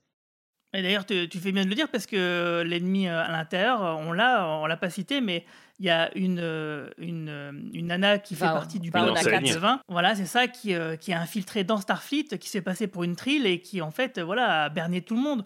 Donc on voit qu'effectivement la sécurité de Starfleet est vraiment mise à mal bah, très facilement finalement. Et pour le coup, j'étais content que ça arrive parce que, alors autant je vous avouerai que je n'ai plus aucun souvenir de cet épisode. J'essaie de me rappeler, ne serait-ce que d'une scène, je n'en ai aucun souvenir. Par contre, je me rappelle très bien de la trahison. Enfin, il n'y a pas encore de trahison à ce Enfin, il y a la révélation que c'est une infiltrée. Et euh, l'une des autres grosses critiques que j'avais sur la première partie de la deuxième saison, c'était que je trouvais qu'on on continuait de voir beaucoup le, le, vaisseau de Janeway dont j'ai oublié le nom. Le, Dauntless. Dauntless, ouais. ouais. le mm. Dauntless, c'est ça. On continuait de voir le Dauntless et Janeway. Or, il se passait absolument rien rien, rien. C'est-à-dire qu'on avait toujours les mêmes scènes avec le, le père qui avait perdu la mémoire, qui était en larmes, qui essayait de se rappeler, Janeway qui disait oh là là, mais qui sont ses enfants et tout ça et tout ça. Et euh, de mémoire, hein, j'espère que je, je, dis pas de bêtises, mais dans tous les épisodes, tu avais à peu près la même scène avec les non, avec, euh, Janeway, machin, truc bidule. Et ça me faisait chier à chaque fois. Sur des épisodes de, de, 22 minutes, tu te disais putain, mais on s'en branle quoi. Enfin, si, enfin voilà quoi. Euh, Jusqu'à en effet à Crossroad où ils se rencontrent, mais, mais avant ça, on se, on se faisait chier et tout. Et là, j'étais content de me dire ah ça y est, putain, il se passe enfin quelque chose qui va euh, faire évoluer le. En plus, du coup, je pense qu'il retrouve aussi la mémoire dans cet épisode, où il commence à retrouver la mémoire dans cet épisode, le père. Et, euh, et je me suis dit, ah putain, enfin, parce que. Euh, ça me rappelait un peu dans Picard les épisodes, enfin pas les pas les épisodes, ouais, c'est ça, avec les Romuliens qu'on revoyait dans l'artefact encore et encore et encore pour nous rappeler qu'ils étaient là. alors que finalement ils, ils intervenaient, tu sais, c'était comme une partie d'échecs où tu bouges le même pion en avant, en arrière, en avant, en arrière, en avant, en arrière, parce qu'en fait il intervient bien plus tard, en fait, si tu veux. Quoi. Mais d'ailleurs, du coup, il retrouve effectivement la, mémoire et euh, ça nous amène à l'épisode suivant, Prélude, euh, que j'ai trouvé vraiment bien. Donc, euh, où là, effectivement, tous les scénaristes sont crédités donc au générique. Donc, ça nous fait un gros écran rempli de, noms de scénaristes et donc qui est réalisé par par Steven Changhan et Sung Shin. C'est ça? Ce sont les mêmes. Donc, parce qu'en fait, on va passer en revue donc tout le passé, enfin le passé de, de la majorité de l'équipage du Protostar. Donc, du coup, on va avoir des origin story pour bah, pour Pog, pour pour Zero, que j'ai adoré d'ailleurs cette séquence. Euh, et puis aussi pour Octac, euh, c'est euh, vraiment intéressant de voir en sous forme de flashback voilà comment ils racontent leur histoire. Et puis même le devin et son peuple, qu'est-ce qui l'a amené à, là. Donc en gros, voilà, c'est l'histoire de, de, premier contact, de voir concrètement comment ils ont eu l'idée de, faire ce plan, de foutre un super virus dans le protostar, et que de chaque côté, bah, qui était prisonnier, a réussi à faire tout foirer en renvoyant donc le vaisseau dans cette faille temporelle. Enfin voilà quoi. Tout ça, c'était vraiment super intéressant. Et en plus de ça, dans, bah, surtout pour le devin, il y a un traitement graphique qui est un petit peu différent, euh, euh, que j'ai beaucoup aimé avec les couleurs et tout. Enfin, c'était vraiment très très joli. Et voilà quoi. Donc euh, À partir de là, je trouve que moi j'étais vraiment froid sur la série jusqu'à là, et enfin sur la deuxième partie de la série, hein, j'insiste. Et j'ai vraiment trouvé qu'à partir de Prélude, la... la série se réveille en fait. Et je trouve que tu rentres sur un arc final. euh, Alors évidemment, les deux derniers épisodes sont concomitants, enfin sont se. Je sais pas si le terme est bon, c'est pas grave. Mais finalement, la vraie fin commence à partir de Prélude, et, j'ai trouvé qu'à partir de là, on rentrait dans un arc qui était vraiment de très très très bonne qualité. Et celui-là commence bien, quoi. C'est-à-dire qu'avec le- les flashbacks sur les différents personnages, on apprend plein de trucs. Je trouve que pratiquement toutes les histoires de flashbacks sont réussies. Alors d'habitude, moi, ma préférence va toujours à Rock. Je trouve que c'est le meilleur personnage de la de la série de très loin. Mais là, j'ai trouvé que l'histoire de Jason Pogg, elle était elle était vraiment trop cool, en fait. Et super émouvante, mais aussi le l'entité, euh, alors j'oublie toujours son nom, mais Zéro, les Médusiens. ouais, zéro et tout, voilà. Et, et j'ai trouvé ça vraiment, j'ai vraiment trouvé cet épisode excellent pour le coup et ouais, vraiment réussi quoi, vraiment vraiment réussi. Et, et je suis pas étonné qu'ils aient crédité, je savais pas, hein, je l'apprends pas dans ce podcast qu'ils ont crédité tout le toute la writers room sur ce, cet épisode. Mais d'une certaine façon, je trouve ça fair parce que c'est d'une certaine façon c'est peut-être l'épisode le plus important de la série d'une certaine façon puisque tu redéveloppes, euh, tu représentes tous les personnages dans un seul épisode. Mhm. Moi, c'est vraiment l'épisode où, où j'ai commencé à sentir que ça y est, c'était la fin en fait. Très clairement, euh, Prélude euh, commence avec les préludes de Chopin et je me suis dit, ouh là, quelqu'un va mourir. Et, je me souviens quand on a fait l'épisode, j'ai dit, moi je suis la seule qui on a, on a, on a accès en fait aux épisodes en avance et euh, moi je les regarde religieusement euh, un par semaine, donc je sais pas ce qui va se passer. Et euh, quand j'ai vu comment l'épisode commençait, je me suis dit ouais, on va avoir une fin, on va une on va avoir une fin tragique, on va avoir une fin. Et je disais Janeway va mourir, et ils me disaient tous Janeway va pas mourir. Mais euh, c'est à partir de ce moment où vraiment tu sens que toute la saison, tous les épisodes commencent à aller vraiment d'un côté très très sombre, très euh, très tragique, euh, très pas mélancolique, mais vraiment très sombre. Et c'est aussi le premier épisode où j'ai vraiment commencé à apprécier Jane Campog. Et je trouve que l'explication pour laquelle, alors je sais pas en français comment c'est fait, mais pourquoi il parle toujours de lui à la troisième personne et ça, ça brise le cœur, quoi. C'est un peu comme Rock Tag, c'est-à-dire qu'ils ont des espèces de, quirks, là, ces, petites, bizarreries qui sont un peu énervantes. Euh, tu te dis, mais pourquoi Pourquoi pareil pour Zéro, etc. Et en fait, au fur et à mesure qu'on explore les personnages, on se rend compte que ben, tout ça, ça vient d'un traumatisme, en fait, euh, de- de- des choses horribles qui leur sont arrivées. Et c'est vrai que ça remet en contexte euh, toute la série. Et j'aimerais, d'ailleurs, je, je vais, je pense, euh, complètement la re-regarder depuis le premier épisode parce que euh, cette pause de six mois euh, nous a un peu privé du fait de vraiment grandir semaine par semaine avec ces personnages, quoi. Ouais, je pense que j'aurais eu une. euh, je suis totalement d'accord avec toi, Gérard. Je pense que j'aurais eu vraiment une vision totalement différente de cette deuxième partie de saison euh, si j'avais tout, tout, tout vu d'un coup, quoi. Enfin, d'un coup, je veux dire dans d'une seule traite, pas, pas, pas, pas tout le même jour, mais au moins d'une seule traite, quoi. En tout cas, moi, ce que j'ai trouvé ça vraiment sympa, c'est le fait que les, les traumas des personnages, justement, ne sont pas explorés à travers une histoire qui leur arrive, où du coup, ça met en parallèle leur passé euh, par rapport à, je sais pas, un- une action à faire. Et que ce soit simplement, euh, voilà, on se met autour, euh, autour du feu, on se met assis les uns à côté des autres et, on se raconte nos vies. Voilà, moi, j'ai trouvé que cette façon de faire, bah, vraiment très juste et vraiment émouvante pour le coup. Et, et cette émotion, justement, elle va pas nous quitter jusqu'à la fin parce que tu as raison, c'est le début de la fin. Le 16, 17, 18, 19 euh, et 20 épisodes, bah, ils se suivent. C'est là, c'est carrément, ça s'enfile comme des perles et ça se passe quasiment dans un temps contenu, quoi. Donc euh, là, on sent que c'est euh, vraiment le début de la fin, que c'est une des dernières, un des derniers moments où, où on se repose. Et, euh, et à la suite, bah, ça va plus s'arrêter, quoi. Notamment avec l'épisode 17, donc Ghost in the Machine. Un épisode que tu as dû aimer, Guigui, puisque ça reprend le titre d'un épisode d'X-Files bien connu. Euh. D'ailleurs, j'en profite pour dire que tu as démarré une excellente série de podcasts sur X-Files. Euh, et que vous soyez des fans hardcore de X-Files ou, euh, ou, des jeux, ou que vous n'ayez jamais vu X-Files ou que comme moi vous ayez vu X-Files mais que vous en gardiez un souvenir absolument hideux, euh, je vous invite vraiment à écouter cette série de podcasts parce qu'elle est extraordinaire. Euh, vous faites un boulot énorme et vraiment ça m'a ça m'a donné envie de revoir la série. Euh, D'ailleurs le dernier épisode que j'ai vu c'est Ghost in the Machine donc c'est assez drôle et donc euh, écoutez les podcasts de Guigui sur Ah. sur X-Files ils sont excellents. Ça, tu me fais, tu me fais bien plaisir. Euh, donc, écrit- cet épisode est écrit par. Alors, attends, attends, je sais pas la page. Alors, à chaque fois, tu Chad me- Quant, Voilà. Ah, c'est ça. Et Ouais. réalisé par Andrew Schmidt. Brooke Chalmers. Andrew Schmidt. Andrew Schmidt, ouais, Andrew Schmidt. Voilà, ça c'est facile, je peux le dire. et Brooke Chalmers, selon TV Maze. Ouais, et je dois dire que Ghost in the Machine, c'est le moment où je me suis dit, ils vont faire exploser le protostar. ah, c'est vrai, sérieux Ah, c'est vraiment l'épisode. En fait, c'est le titre de l'épisode qui m'a qui m'a fait tiquer parce que j'avais déjà ce, ce, sentiment comme ça de tu vois de, tragique, de sombre, me faisait penser à Discovery. Je me suis dit, il, va y avoir quelque chose de tragique qui va se passer. Les préludes de Chopin, vraiment, la musique nous emmène dans, dans ces, des trucs vraiment sombres. Euh, et le titre Ghost in the Machine, donc c'est la dualité de, l'âme et du corps. Hein. c'est l'idée qu'en fait on peut pas séparer l'âme du corps. Euh, et, je me suis dit à quoi ça peut faire référence? Et évidemment, ça fait référence à l'hologramme Janeway, qui est indissociable. Euh, et qui est indissociable euh, du protostar. Et c'est là où j'ai commencé à dire, mais moi je suis sûr que quelqu'un va mourir et qu'ils vont faire exploser le protostar et qu'ils vont pas pouvoir sauver le hologram Janeway parce que c'est The Ghost in the Machine. Et un peu en parallèle avec Zora dans Discovery, ces entités qui sont comme ça indissociables en fait euh, de euh, du vaisseau et qui donnent cette âme au vaisseau, comme un peu, ben, tu vois, Major Barrett euh, et l'Enterprise, tu as, cette voix comme ça du, du vaisseau. Et ouais, c'est un, un, épisode qui, qui, est juste génial. J'ai adoré cet épisode. Mais c'est vraiment là où je me suis dit, ça y est, là, là, le vaisseau va pas survivre la deuxième saison. ouais, ouais, ouais. Ah, bah, du coup, tu avais vu juste, hein, euh, là on est avec cet épisode de, de Holodeck Escape Game, en fait, euh, qui est vraiment, vraiment très sympa. Euh, on se rend compte qu'effectivement, ouais, euh, l'hologramme de Genoa est corrompu par, euh, par le fameux virus et du coup empêche l'équipage de, bah, de faire ce qu'il ce veut. Quoi.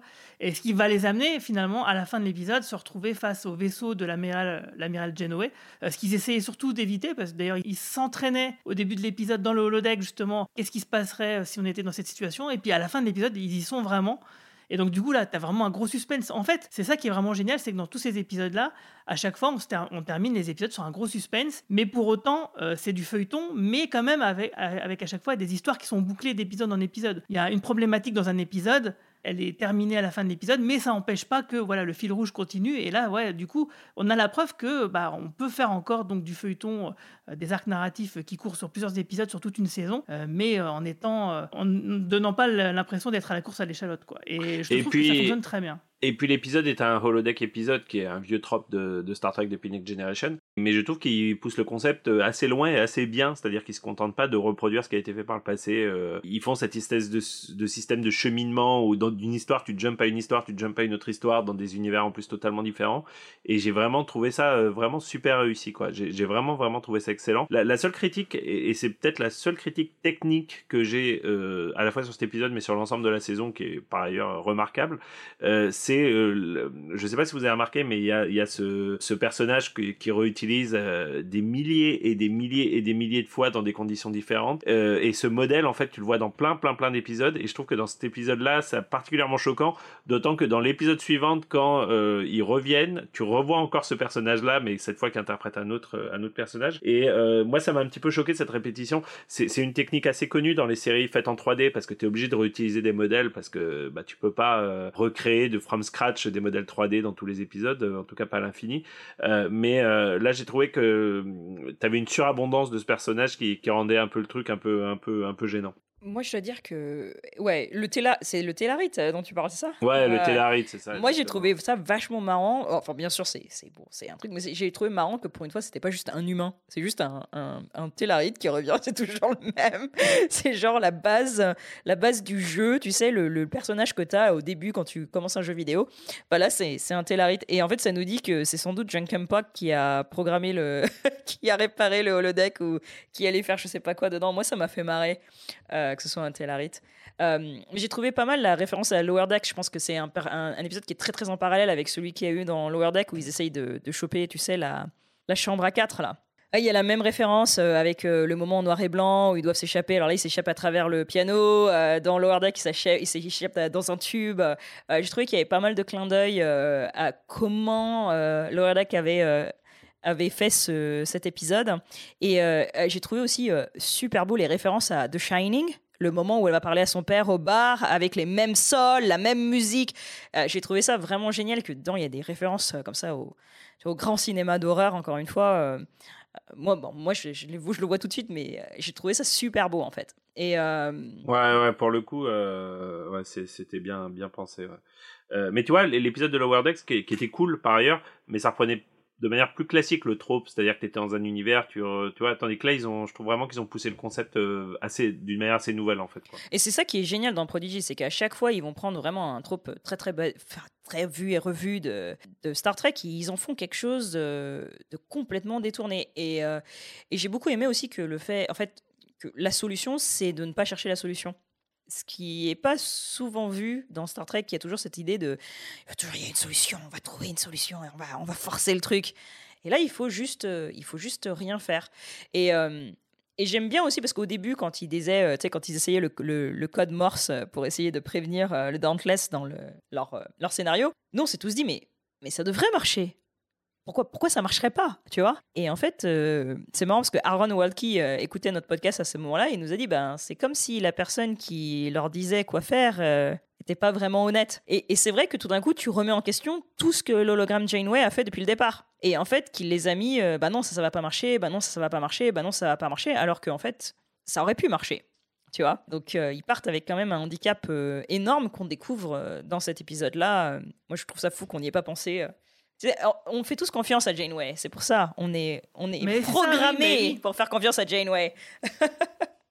Raison de plus pour laquelle Crossroad est une idiotie, parce que euh, le fait qu'ils aient pas réussi à communiquer avec Janeway à travers le vaisseau, pas communiquer avec, les, avec la Fédération à travers le vaisseau à cause de Janeway, du coup c'est très bien expliqué, mais par contre ça explique pas pourquoi en physique ils aient pas réussi à le faire, puisque Janeway n'avait plus aucune, euh, aucune intervention. Quoi. Tout à fait d'accord. Mais ouais, ouais, c'était, c'était bien malin, quoi. C'était bien, bien malin. Franchement, chouette épisode. Et, et honnête, moi, les, le twist, euh, je honnêtement, je l'ai pas vu venir. Je, dois être un peu con-con, mais je l'ai, je l'ai pas vu venir. C'est peut-être là où je sous-estime, par contre, la série, euh, que je vois encore comme une série essentiellement destinée aux enfants, parce que je m'attendais pas à ce qu'il y ait un twist du personnage qui est en plus la figure euh, maternelle, paternelle de, la série. Et il y a un moment, surtout Kate Mulgrew est absolument incroyable. La manière dont elle, joue ce moment où, où l'hologramme réalise que en fait, bah, corrompue. euh, pff, et l'animation et le travail de la voix et, sont absolument incroyables. Je sais que tout le monde veut absolument que Kate Mulgrew reçoive un Emmy euh, pour, euh, pour son travail sur Prodigy, qui est juste absolument incroyable. Ouais, avec, les- l'épisode suivant en plus. Ouais, euh, c'est ce qui- que j'allais qui dire. va être encore plus ouf, quoi. Mais, Ouais, avec, ouais, euh, ouais. avec l'épisode 18, euh, Manwalk, euh, euh, écrit par euh, Julie Benson et Shanoa Benson, et réalisé par donc toujours euh, Shang. ah, comment tu dis déjà? Shang-Chi. Shang-Chi. Shang-Chi. Pff, c'est- Je devrais me faire confiance et le dire simplement. C'est pas de l'anglais, hein, Shang-Chi, pour le coup. euh, qui- Et donc, qui- du qui coup, ouais, bah, non, mais tu sais que. De toute façon, même moi, mais les, les, les noms alsaciens, tu sais bien comment ça se passe. Euh, donc, du coup, oui, parce qu'en en fait, euh, ils sont désespérés de, de pouvoir, enfin, de vraiment avertir Starfleet de leur dilemme. Et du coup, ils vont tenter une expérience audacieuse et qui va tourner mal, une, une expérience de télépathie, puisque Dal, comme il a.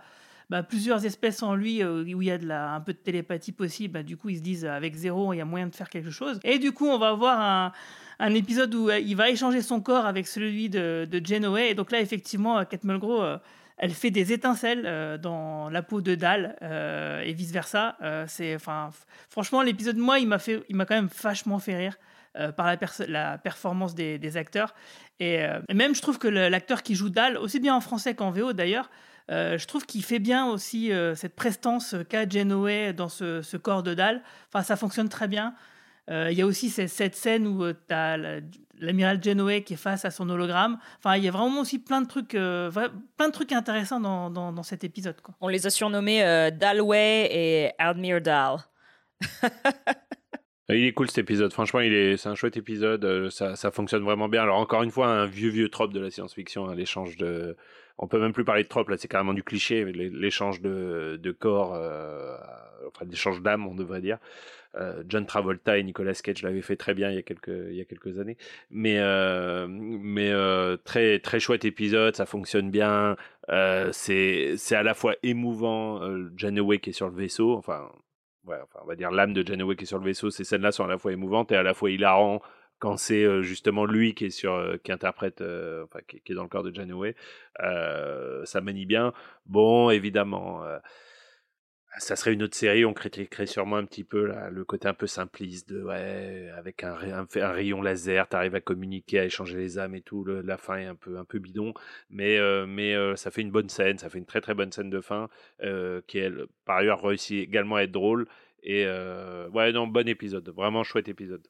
Bah, L'échange de corps à la fin, ils te disent quand même que à la base, euh, il y a sûrement eu une- un faisceau laser qui fait que le premier ouais, échange ouais, s'est non, mais fait. je. Donc ils il rattrapent te un peu le coup comme ça. Quoi. mais- Ouais, c'est vrai que c'est- Mais, bon, mais ça marche bien. peu- C'est un peu bidon. Mais, mais c'est pas grave, honnêtement, honnêtement, on s'en fout. Là, pour le coup, vraiment, on s'en fout. Et puis en plus, je te dis, j'ai j'ai vraiment kiffé la scène où ils sont dans l'espace tous les deux avec, euh, le, avec Murph qui s'étend au maximum et tout. Enfin, des super, je trouve qu'il y a vraiment des super idées de réalisation et tout. Et ouais, non, j'ai kiffé. Oui, parce que t'imagines, tu sors euh, avec ton scaphandre hors du vaisseau alors que tu es en distorsion, quoi. Je veux dire, euh, ça c'est pareil. hein. Je crois pas que ce soit, ça ait déjà été fait.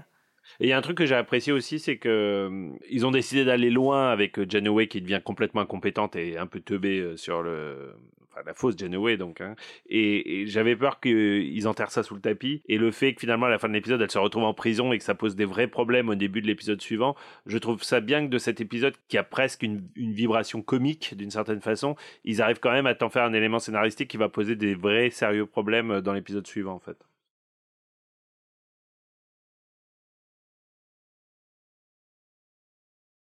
Au début de l'épisode, quand même, Genoa est dans les vapes parce qu'elle s'est fait attaquer par euh, le devin et, et la nana qui est euh, undercover euh, à, dans son Ascensia. vaisseau, quoi. Ascensia.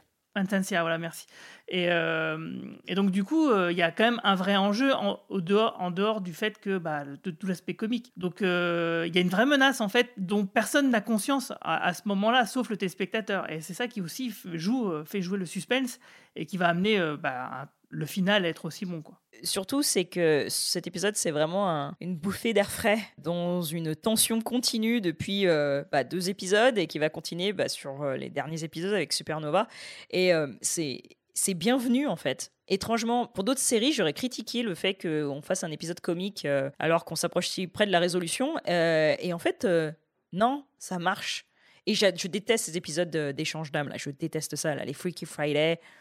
T'as pas aimé celui euh, dans Strange New World C'est littéralement l'épisode que j'ai sans doute le plus détesté euh, de Strange World et des épisodes de Star Trek de cette année. Euh, pas seulement pour l'échange d'âme, mais pour plein de trucs super problématiques dans l'écriture, euh, sur la manière dont, euh, dont Spock est présenté. Il y a plein de trucs qui sont vraiment dérangeants dans cet épisode. Il, il cloche, il cloche grave. Roman Nigita elle sera très d'accord avec toi. Ouais, ouais, mais c'était marrant le fait qu'il n'arrive pas à marcher avec les chaussures à talons, le fait que quand il s'est- quand il se, il se, il s'étire, il se fait mal parce que bah, elle a pas 17 ans quoi. J'ai- Parce qu'elle est vieille. Ah, ouais. ça m'a tellement fait rire, ces, ces petites choses. Quand il est là, piou, piou, piou, piou, piou, piou, c'est, j'ai rigolé euh, plusieurs fois. Et en même temps, il y, a, euh, il y a encore le Dies Irae, qui est euh, la musique qui revient, comme ça, c'est une musique vraiment qui donne l'idée que quelque chose de très très grave va se passer. Donc on est encore dans, dans le fil, vraiment, qui va nous tendre jusqu'aux épisodes de, fin, en fait. Ouais, dont on va parler tout de suite, euh, les épisodes de Supernova, première et deuxième partie, donc euh, écrit par Erin McNamara et réalisé par Andrew Schmidt.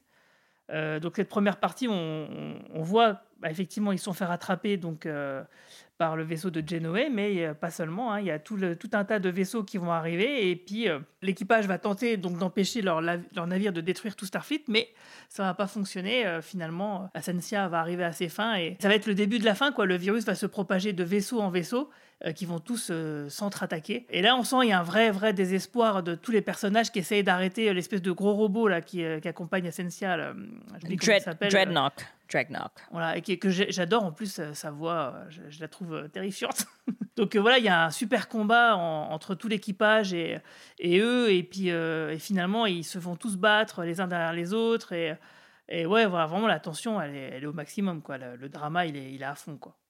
Quand elle, quand elle arrive, elle apparaît sur l'écran euh, de Genoa, euh, on sait que c'est trop tard, quoi. Rien que le fait d'avoir l'image euh, qui apparaît, c'est bon, hein, le, plan est arrivé à son terme. Je trouve que c'est vachement bien qu'ils aient fait ça quand même, qu'on voit. Si tu veux que dans Star Trek, il y a toujours cette idée que ah, on sauve, on sauve la situation au dernier moment. Le, pire a été évité et euh, bah là, le pire est carrément pas évité en fait. Et, euh, ce que j'ai beaucoup aimé dans cet épisode, c'est que Ascensia est, un personnage absolument extraordinaire. Je trouvais que c'est- la, la méchante, mais tellement bien écrit. Et on a eu on a eu cette conversation quand même que je sais pas si vous avez regardé Endor, la dernière série Star Wars. Voilà, Euh, voilà. Et ben en fait, Ascensia c'est Endor. Si tu retournes l'affaire, elle elle est là, si tu veux, si dans Star Wars, on avait Endor qui arrivait à mettre un virus pour détruire toute la flotte de l'Empire, on serait tous avec Endor. On serait tous là, ouais, trop bien, yes, mort à l'Empire. Et là, parce que, en fait, euh, on est mis du côté de Starfleet, on est là, ah bah non, mais c'est horrible. Mais Ascensia, elle a des, elle a un objectif, elle a, elle a une, idéologie qui, fait sens. Sa, sa, planète a été complètement détruite par euh, Starfleet, euh, par les guerres intestines que ça a créées, et un peu comme Endor qui vient d'une planète qui a été complètement détruite par l'Empire, euh, par l'exploitation euh, de la planète, etc. Et j'aime beaucoup cette idée qu'en fait, Ascensia, quelque part, on pourrait être d'accord avec elle. Tu vois, si on voyait que de son côté à elle, si on ne connaissait pas Starfleet, si on ne connaissait pas la Fédération, si on ne savait pas euh, ce qui se passait, on pourrait complètement trouver qu'elle a raison. Et ça, j'ai trouvé ça génial dans l'écriture, en fait. Bon, à, ceci près qu'elle a l'air quand même un peu orgueilleuse et un peu malveillante, contrairement aux devins dont on sent plutôt qu'il il fait les choses à contre-coeur, avec, sérieux, mais quand même avec contre-coeur. Ouais, enfin, je sais pas, le gars, il avait des esclaves, euh, il avait euh, des enfants en esclavage. oui, oui, oui t'as raison. Mais ce que je veux dire, il, il, a pas un sourire en coin quand il réussit à faire son plan machiavélique, tu vois. À part l'esclavage et le fait que c'est un tyran, c'est un mec vraiment sympa. Hein. ouais, on voit pas pourquoi ça pose un problème. Mais tu vois, dans, dans Endor, euh, dans Endor, alors spoiler un petit peu pour Endor, mais le moment où ils vont libérer la prison, euh, ils ont ce sourire en coin, ils ont ce, ce moment d'orgueil. Euh, tu vois ce que je veux dire? Il y a vraiment une construction comme ça des, des, des, des, idéaux opposés qui est super intéressante pour encore une série qui est normalement pour les enfants. quoi. moi, j'étais convaincu qu'ils étaient la bataille se passait devant Mars d'ailleurs, ce qui pourrait expliquer la destruction d'Utopia Planitia, mais apparemment non. J'ai pas eu, pas eu raison sur Et puis j'aime bien le, le fait que les, les, personnages principaux se retrouvent échec et mat, quoi. C'est-à-dire qu'ils ont, ils ont perdu, quoi. Et, et, je trouve ça toujours assez courageux d'arriver, au bout de ton idée comme ça, en te disant que, bah non, euh, la force, euh, enfin, depuis le début, ils, font face à une, une force qui semble inarrêtable. Bah, en fait, la force inarrêtable, elle était inarrêtable, quoi. Il n'y avait pas de, avait avait pas de choix, il n'y avait pas d'option. Et, et, finalement, le fait que ça parte un petit peu en, en couille à la fin, euh, j'étais assez content, tu vois, plutôt qu'à la fin ils te disent ah bah ouais non Janeway a développé un programme, c'est euh, voilà et puis c'est bon ça s'est arrêté et tout. Euh, bah non en fait, euh, non le construct il a réussi son truc, leur mission elle a quasiment réussi et bah le seul moyen de de, de de, sauver ça a été de faire une sorte de Kobayashi Maru à la fin quoi. Et ben bah ouais bah ça ça ça a bien fonctionné pour moi quoi et je m'attendais pas à une fin aussi aussi radicale finalement. Et surtout avant ça, avant qu'ils se rendent compte que finalement ils arriveront pas à arrêter le truc. Euh, ils font appel justement aux alliés qui sont dans le coin, donc ils font appel aux Klingons. Euh, et ça, franchement, ça faisait vraiment plaisir. Euh, ouais, c'est clair. Ça, ça. Mais après, qu'on se rend compte que c'est pas suffisant, malgré tout, tu te dis, ouais, bon, c'est vraiment le cliffhanger, euh, la, fin de cet épisode est, vraiment top et le début du, suivant, donc la, deuxième partie, euh, qui est écrit donc par Kevin et, Dan Hageman et réalisé par Ben, ben Ibon, bah, franchement il est euh, tout aussi top. On est vraiment dans la prolongation de, l'épisode, une, grosse tension de ouf et donc du coup ils vont effectivement faire le sacrifice ultime du vaisseau en, le détruisant et puis Genoway, comme tu le disais tout à l'heure, Girafe, bah, va faire l'ultime sacrifice et le cacher donc aux autres parce que son programme est devenu trop grand pour justement euh, pouvoir en faire une copie et, se barrer euh, avec le reste de l'équipage qui va laisser donc le vaisseau euh, se détruire. Ouais, franchement, moi j'avoue que j'avais la gorge un peu serrée quand même. Hein. et je ne m'attendais pas parce que oui, effectivement, ça fait que 20 épisodes, c'est des épisodes de 22 minutes, c'est une série d'animation, etc. Mais quand même, je me suis rendu compte à ce moment-là que j'étais grave attaché à tous ces personnages. Il y, a, quand même un truc que j'ai pas très bien compris, euh, c'est euh, ils, se retrouvent au milieu de la fédération parce qu'ils ont perdu le contrôle du vaisseau. Euh, et par ailleurs, Janeway, il y a deux épisodes, elle, elle se rend compte qu'elle a perdu le contrôle d'elle-même et qu'elle est, enfin, l'hologramme Janeway. Je comprends pas très bien pourquoi à la fin de l'épisode ils ont finalement ils ont le contrôle, ils peuvent passer en vitesse de distorsion et enfin ils peuvent passer à la fois en, vitesse d'impulsion et même en vitesse de protostar, euh, je sais pas comment ils appellent ça là, protostar warp ou je sais pas quoi. Euh, donc finalement ils avaient le contrôle du vaisseau et, s'ils avaient le contrôle du vaisseau, pourquoi ils sont pas juste éloignés pour euh, pour éviter de transmettre le de continuer de transmettre le virus? Ça m'a un peu ça m'a un peu perdu cette partie-là, j'avoue. il y avait une partie du protostar qui était justement un peu en carafe et il fallait le, réparer, ça a pris un peu de temps quoi. Et, surtout aussi. Et le fait de s'éloigner, ça n'aurait pas suffi à Non. arrêter le signal. Alors on en a beaucoup discuté parce que moi aussi j'étais, je comprenais pas pourquoi en fait. Pour moi c'était un virus, donc s'il était passé dans un autre vaisseau, il continuait à se propager sans avoir besoin en fait, euh, voilà. Mais en fait non, c'est pas comme ça que ça fonctionne apparemment. Et ça a été ma critique aussi de, de ce premier épisode euh, Supernova, c'est que ouais, je trouvais que eh, était, un- ah, il fonctionnait pas par lui-même en fait. Ensemble les deux fonctionnent très bien, mais tout seul je trouve qu'il y a plein de trucs qu'on comprend pas ce qui se passe en fait. Donc euh, l'idée c'est que déjà euh, l'admiral Janeway a réussi à nettoyer l'hologramme. Donc euh, elle, elle maintenant elle est indépendante euh, et elle peut faire ce qu'elle veut sans être influencée. Et euh, aussi je pense que le fait que Asensia est rentrée dans les codes et repris elle-même direction du vaisseau fait que eux derrière ils peuvent de nouveau faire ce qu'ils veulent. Donc je pense que c'est ça qui s'est passé. Mais le Living Construct en fait prend possession, prend possession des vaisseaux et les utilise les uns contre les autres. C'est pas vraiment un virus en fait. Et c'est pas seulement s'éloigner, c'est vraiment détruire le, détruire le Living Construct qui va faire que ils vont pouvoir libérer la, la flotte en fait. Et après, tu sais, t'as cet effet euh, boule de neige où finalement tous les vaisseaux qui perdent le contrôle envoient un effet super bonne idée d'ailleurs scénaristique, envoient un signal de déstress automatique. Du coup, au fur et à mesure, t'as des nouveaux vaisseaux qui arrivent, des nouveaux vaisseaux qui arrivent, des nouveaux vaisseaux qui arrivent. Ce que je pas, c'est que si- si- s'ils avaient le moyen de rentrer en protostar, pourquoi ils se sont pas rebarrés dans la zone neutre ou je sais pas où?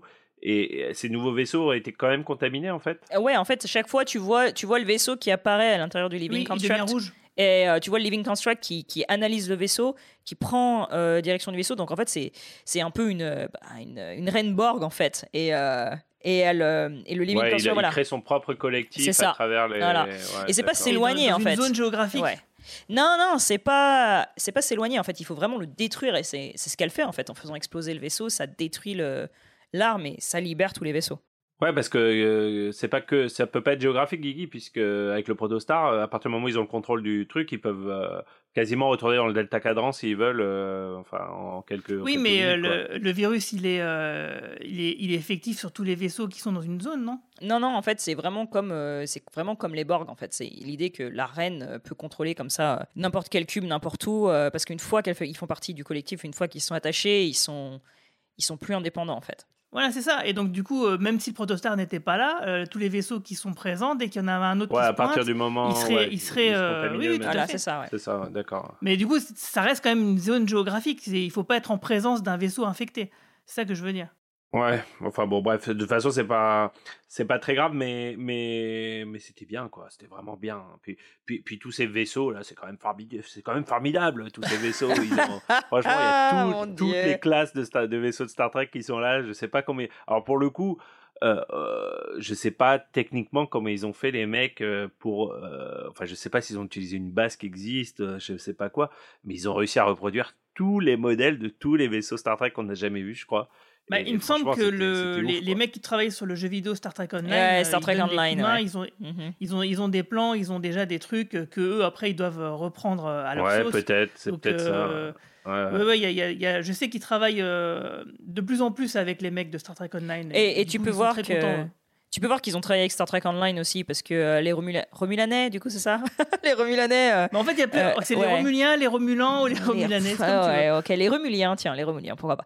Les Romuliens, ce qui était vachement intéressant justement dans l'épisode où ils sont dans la, la base, dans la, la zone neutre, c'est que ils ont les armes et les équipements qu'on voit dans Picard dans la saison 1, mais également leurs uniformes ressemblent beaucoup aux uniformes que tu as quand tu joues en tant que Romulien sur Star Trek Online, ce qui est mon cas.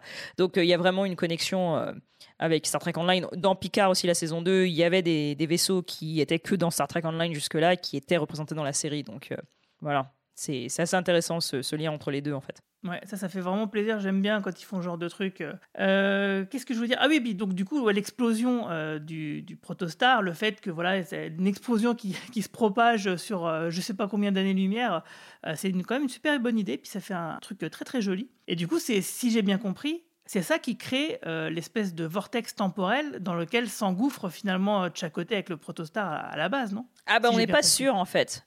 Moi, on, on en a beaucoup discuté également. Je, je- on ne sait pas si c'est le, paradoxe du grand-père où en fait, euh, en faisant ça, euh, il, il crée le, vortex par truc, ouais. lequel, euh, par lequel il est passé. Mais l'idée, c'est qu'en fait, elle a essayé de reproduire exactement les coordonnées et enfin le système de ce vortex par lequel il est passé pour qu'il puisse de nouveau avoir euh, un accès. Mais c'est pas clairement dit que en fait c'est le même. Ils disent que c'est une Non, c'est reproduction. pas clairement on peut l'imaginer. Ah, complètement. Parce ouais. qu'en fait, le, le- le- fait que Dal et Gwen se, se rapprochent euh, à la fin de l'épisode, et puis que finalement Gwen va retourner sur, sur sa planète, on peut imaginer que, tu vois, euh, Dal et, et euh, dans la saison 2, bah, prennent le, le vortex, vont, vont dans le futur et vont trou- se trouver face à face avec une Gwen adulte, par exemple, tu vois. Ah bah c'est complètement ce que j'ai dit. trucs, quoi. Ouais, absolument. Moi, je suis tout à fait d'accord avec toi. C'est-à-dire que pour moi, euh, donc du coup, euh, Gwyndala, elle reste dans leur dans leur époque à eux et va dans cette planète, mais c'est 52 ans en avance en fait. Tandis Ouais, que ça. eux vont dans le futur, donc c'est tout à fait possible qu'en fait en saison 2. et D'ailleurs, c'est la question que j'ai posée euh, quand on a discuté hier. Ah,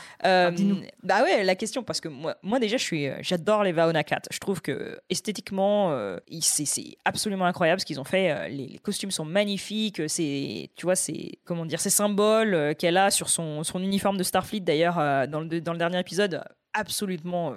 magnifique et justement chaque fois que les Vaona 4 nous sont ou Solum leur planète nous sont présentés c'est toujours mais tellement beau encore une fois. Donc J'étais très très impatiente de voir Solum et de savoir qu'ils allaient y aller, mais j'aurais demandé maintenant qu'ils vont se séparer du coup. Gwyndala et le reste de l'équipage, comment ça va se passer dans la saison 2 Est-ce qu'on va faire un épisode de chaque? Est-ce qu'ils vont être ensemble? Est-ce qu'il va y avoir une révolution un peu à la Lower Decks Tu sais, le premier épisode, ah, tout le monde est ensemble et ça y est. Euh, Alors, bien sûr, ils n'ont pas trop pu me dire, mais en fait, euh, ils vont bien euh, être. On vient bien tous les voir en saison 2 et tout le temps, donc ça, c'est sûr. Et donc, du coup, euh, nous, en discutant après, on s'est dit, mais Gwyn, Gwyndala, techniquement, elle doit encore être là. Si c'est 52 ans, donc est-ce que ça veut dire qu'on va suivre On est tous, on est tous d'accord que c'est sans doute, euh, on va avoir un Voyager euh, la saison prochaine, n'est-ce pas? Vous êtes tous d'accord avec ça? Hmm, pourquoi pas, ouais. Je t'avoue que j'y ai même pas réfléchi. Ah mais ouais, ouais. nous le, le vaisseau, elle dit euh, oui, on va pas prendre un protostar, j'ai pu choisir mon vaisseau, euh, ça va être mon vaisseau à moi, vous allez me suivre à prendre mon vaisseau, on est tous ça. Ok, donc Voyager, c'est ça? Mais attends, mais on le voit pas le vaisseau à la fin? Bah, Non. c'est ont- protostar. Un Non, deuxième non, protostar. ah, non, c'est un non. deuxième Ah, non, protostar non, qu'on non, voit à non. la fin. Elle présente le protostar, donc ils, vont, ils ont créé une nouvelle classe de protostar, euh, Ouais, ouais. donc ça s'appelle la classe protostar, et du coup, euh, jusque-là c'était un NX, donc euh, c'était protostar était un Ah, NX. ouais, le prototype. c'était- Voilà, c'est un prototype, et donc du coup, elle leur montre le vaisseau en leur disant voilà, maintenant c'est devenu une vraie classe de vaisseau. Ah et oui, ça et va donc être, tu euh, penses que ça va s'appeler l'USS Voyager? Non, non, non. Et ensuite, ils disent Ah, super, on va prendre ce vaisseau-là. Et elle dit Ah non, j'ai eu le droit de choisir le vaisseau de mon choix. Et vous allez me, suivre dans mon vaisseau à moi. Et elle s'en va. Et tout le monde était là. Donc c'est Voyager. Donc c'est Voyager. Et nous, on, a, on les a harcelés hier soir en disant Donc c'est Voyager, c'est ça? Ils vont prendre Voyager pour aller dans le Rift, c'est ça? N'est-ce pas? Avec un. Dis-nous, ils ont jamais voulu nous dire, mais ils- en gros, euh, moi je suis convaincu que le, ça va être un Voyager, c'est sûr et certain. C'est une Putain, nouvelle. ça serait, ça serait immense. Ah, mais c'est tellement clair, c'est tellement clair. Le fait de. Comment elle là, dit c'est clair que du côté, on va l'avoir, donc ça c'est sûr. My Donc, si autres, ship. cool. Comment elle dit my ship? I could choose. I, I chose my ship. You're gonna follow me on my ship. C'est sûr que ils peuvent pas ne pas faire Voyager. Mais du coup, ça servait vraiment à rien de présenter le protostar numéro 2. Là. Ben, on leur a- Enfin, le... On leur a demandé aussi euh, pourquoi, euh, tu vois, euh, du coup, faire exploser le Protostar quand même à la fin de la première saison. Alors c'est vrai que c'est pas Star Trek Protostar, hein, c'est Star Trek Prodigy, donc euh, voilà. Et euh, ils nous ont dit, euh, alors dans le exactement, je vais te traduire ce qu'ils nous ont dit. Dans la première saison, les enfants ont volé un vaisseau. Dans la deuxième saison, ils vont, comment on dit, acquérir un vaisseau. Ils ont dit en fait, euh, they stole a ship, and in the second season, they're gonna earn a ship. Et euh, Ouais, ils ont mérité leur ils ont vaisseau, mérité quoi, leur c'est vaisseau. Et en fait, Mm. euh, ils ont dit qu'aussi qu'ils voulaient faire exploser le protostar pour faire avancer l'histoire, pour que justement, bah, c'est un peu, euh, tu vois, une histoire de. Non, non, c'est pas, c'est pas euh, qu'ils aient fait exploser le protostar, ils ont bien fait. C'est plus à quoi ça sert du coup de présenter le deuxième protostar, tu vois, le, le- la scène de fin, si tu me dis qu'ils seront pas dans ce vaisseau-là dans la Ah, mais dans, dans, la, dans l'épisode, tu peux regarder à la fin, c'est clair que c'est pas le vaisseau qu'ils vont prendre. hein. C'est clairement pas celui-là. ouais. Euh, elle part et elle a un petit air. euh, et je te jure, on a tous, on a tous crié 25 fois vas-y, dis-le, dis le mot, dis le mot, Voy- Voyager, vas-y, dis-le, dis-le, dis-le. Donc, et ça fait sens qu'ils qu'ils utilisent Voyager pour aller chercher côté, pour voyager dans le futur. Je sais pas. J'espère que c'est Voyager, j'espère. Avec Captain Tuvok, et ce serait parfait. Et on est parti. Ah, ce serait bon ça. Putain. Ah. Ah, oui, alors là. Et, juste un truc sur lequel on est passé un peu vite, je voulais juste te dire que l'histoire d'amour fonctionne entre les deux personnages qui sont très mignons.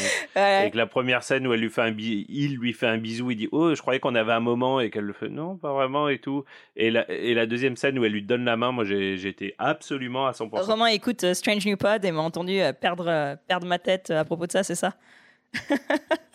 Non, même pas. C'est vrai. Pourquoi? Ah, Pourquoi? j'ai détesté. J'ai, j'ai trouvé. euh, Ah non, non, ça non pour moi ça a été mais le point noir euh, de la fin de l'histoire. J'ai, j'ai trouvé ça absolument. euh, j'ai pas vu l'intérêt en fait. Euh, Bah, l'intérêt, ça sera dans la saison 2.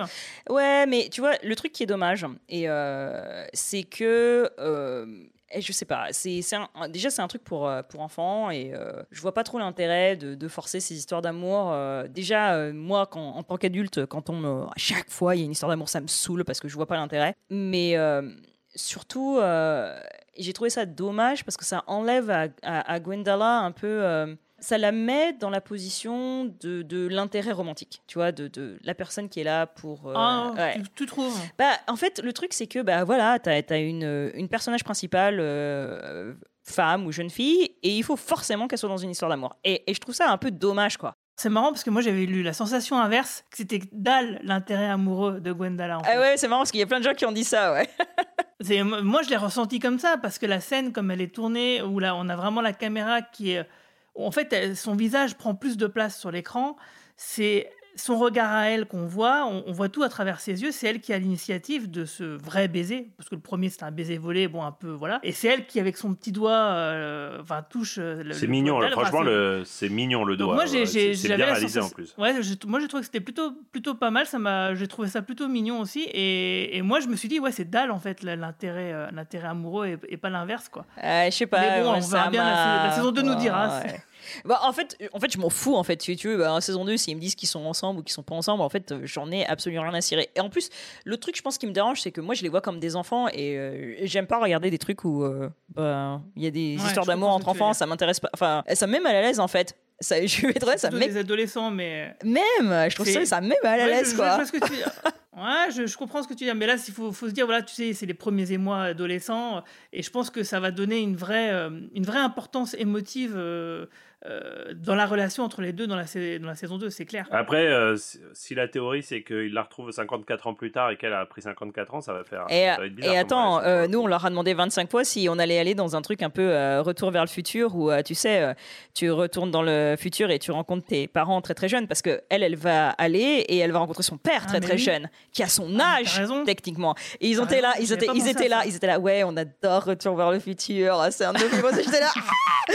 Donc euh, c'est clair que le Ah, devin, évidemment. le devin va être de retour complètement euh, donc euh, euh, jeune, très très jeune, euh, de l'âge de Gwendala en fait. Ouais, ouais, on a vu un aperçu de lui, justement, dans son flashback, donc euh, ouais, ouais, c'est clair. Magnifique Mais comment? Imagination, là, les amis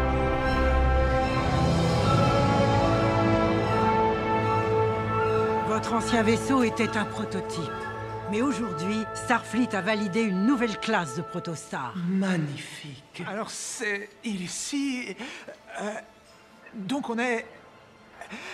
Ça, ça va être notre vaisseau?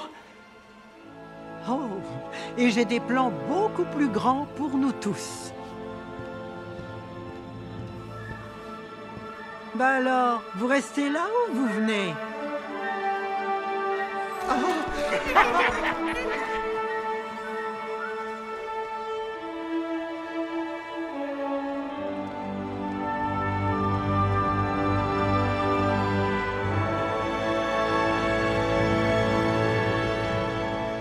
Captain. Incoming message. Bonjour à tous. Euh, bah écoutez, euh, moi je suis quand même extrêmement heureux de voir que ça y est, euh, on, a une saison absolument formidable, pleine de rebondissements, des personnages attachants, euh, une fin spectaculaire mais émouvante également. Ça y est, euh, ils ont enfin réussi à faire une super saison de Star Trek Discovery au bout de 5... Pardon Qu'est-ce que tu... Hein Guigui Qu'est-ce que tu... Ah c'est pas Discovery? Ah je me disais bien aussi, c'était quand même tout pourri. Excusez-moi, je, je- reprends. Enfin une bonne saison de Star Trek Picard au bout de trois... sa- Ah c'est pas Picard non plus, bah c'est quoi? Ah c'est ah, Prodigy. Ah c'est la série où tout le monde se moquait en disant vous allez voir c'est un truc euh, pour enfants sur Nickelodeon et en fait c'est vachement bien et c'est peut-être la meilleure euh, série Star Trek actuelle. Ah bah d'accord, bah écoutez, bah je, très bien, j'en prends acte. Euh, bah trêve de plaisanterie, euh, cette deuxième moitié de, première saison de Star Trek Prodigy, et ben euh, quasiment que du bon. Non franchement, on s'ennuie pas, ça va vite, les personnages sont attachants, on verse sa petite larmichette à la fin de, la saison, et surtout il se passe plein de trucs énormes pour l'univers Star Trek. Bon, je, vais tailler ça avec mon, petit classement de, de la saison. J'ai fait trois catégories, une catégorie beauf, une catégorie sympa, une catégorie waouh. Et je vais aller vite parce que c'est quand même une capsule et je suis désolé de pas être avec vous les amis. Euh, catégorie beauf, euh, bah, l'épisode avec les Borg, euh, Let's Sleeping Borg Lie, c'est sympa de voir les Borg, mais est-ce que l'idée de base de l'épisode est quand même pas complètement stupide? Ils se disent bah tiens il nous faut des infos euh, pour désamorcer l'arme qui est à bord de notre vaisseau, bah tiens si on allait voir chez les Borg, c'est quand même complètement stupide, on est bien d'accord. Bref, je vais, je vais pas, je vais pas euh, m'étendre là-dessus. Euh, L'autre épisode que j'ai trouvé un peu facile, alors qu'on attendait quand même beaucoup de, ces, de cette information, de cette révélation, c'est l'épisode Masquerade, dans lequel on apprend enfin les origines de Dal. Euh, bah, je trouve que la manière dont on, les apprend est un, dont on les apprend est un peu simpliste. Moi, je dois avouer que le fait qu'en fait Dal n'est pas euh, le représentant d'une espèce, mais plutôt un espèce d'hybride de métis, c'est un peu ce à quoi je pensais depuis le début. Bah, c'est un peu ce qui, se confirme là. Mais voilà, manière dont, on l'apprend, je trouve ça un petit peu décevant. Euh, en plus, derrière, ça n'a pas vraiment d'impact sur le personnage, hormis le fait que à nouveau, on nous ressort encore les, augmentés comme on les a eu dans, Picard saison 2 et puis dans, Strange New World, ce qui marche pas du tout dans Strange New World non plus. Euh, bref, les augmentés, on en a un peu marre. Euh, surtout que, bah, comme on le voit à la fin de la saison, finalement, il est quand même intégré à Starfleet. Bref, tout ça pour ça. Et puis, euh, grosse, grosse déception en ce qui me concerne, l'épisode Prélude, dans lequel on découvre bah, les backstories de Jen Compog, de Rock et de Zero. Et tout ça est balancé à la va-vite dans un épisode, dans le même épisode pour chacun d'entre eux. Alors finalement, euh, chacune de leur histoire aurait pu faire euh, l'objet d'un épisode entier. Euh, je trouve ça vraiment dommage. Ça, ça réduit ces personnages quasiment à l'état de personnages secondaires face à Gwyn et Dal. Vraiment très déçu par cet épisode, alors que leurs histoires sont plutôt sympas. Mais vraiment balancer ça euh, dans une espèce de fourre-tout au sein d'un seul épisode, franchement, pas cool. Euh, la catégorie épisode sympa, euh, Ghost in the Machine, épisode avec le holodeck, bah, c'est les épisodes de holodeck, c'est toujours bien, et celui-là ne fait pas exception à la règle. Euh, c'est dans ces petits épisodes comme ça que, que Prodigy est très bon dans le fait de reprendre des trucs assez classiques euh, qu'on a déjà eu dans la série originale, dans Nouvelle Génération, et de, de- de le refaire avec ces nouveaux personnages qui, qui sont un peu frais. Bah, je trouvais que voilà, catégorie sympa parce que c'était sympa. Euh, autre épisode sympa, euh, c'est l'épisode Crossroads pour le retour de Conan le Magnifique qui, euh, comme dans son épisode de Nouvelle Génération, eh ben, a la chance de voir revenir euh, pour la voix un, épisode- un acteur que j'aime beaucoup, Billy Campbell, qu'on connaît pour le film Rocketeer, qu'on connaît pour les 4400. Voilà, bref, euh, personnage sympa, acteur sympa, donc du coup, épisode, et oui, sympa, vous aurez réussi à compléter ça chez vous. Et puis, bah, la catégorie la plus importante cette saison, la catégorie waouh, dans laquelle j'ai mis 5 épisodes, donc quand même bah, la moitié des épisodes de cette demi-saison. Je trouve que le premier épisode de la demi-saison, euh, Asylum, eh ben, fonctionne très bien, c'est un excellent début de demi-saison, puisqu'on part sur des bonnes bases avec la révélation de cette espèce de virus informatique qui pourrait détruire la Fédération si jamais on communique avec les autres vaisseaux, alors que c'est justement ce que veulent faire les, nos petits héros de Prodigy. Bah, je, fois, on a un peu un truc original, c'est vraiment ce qui va sous-tendre tous ces épisodes euh, jusqu'au final absolument démentiel. Euh,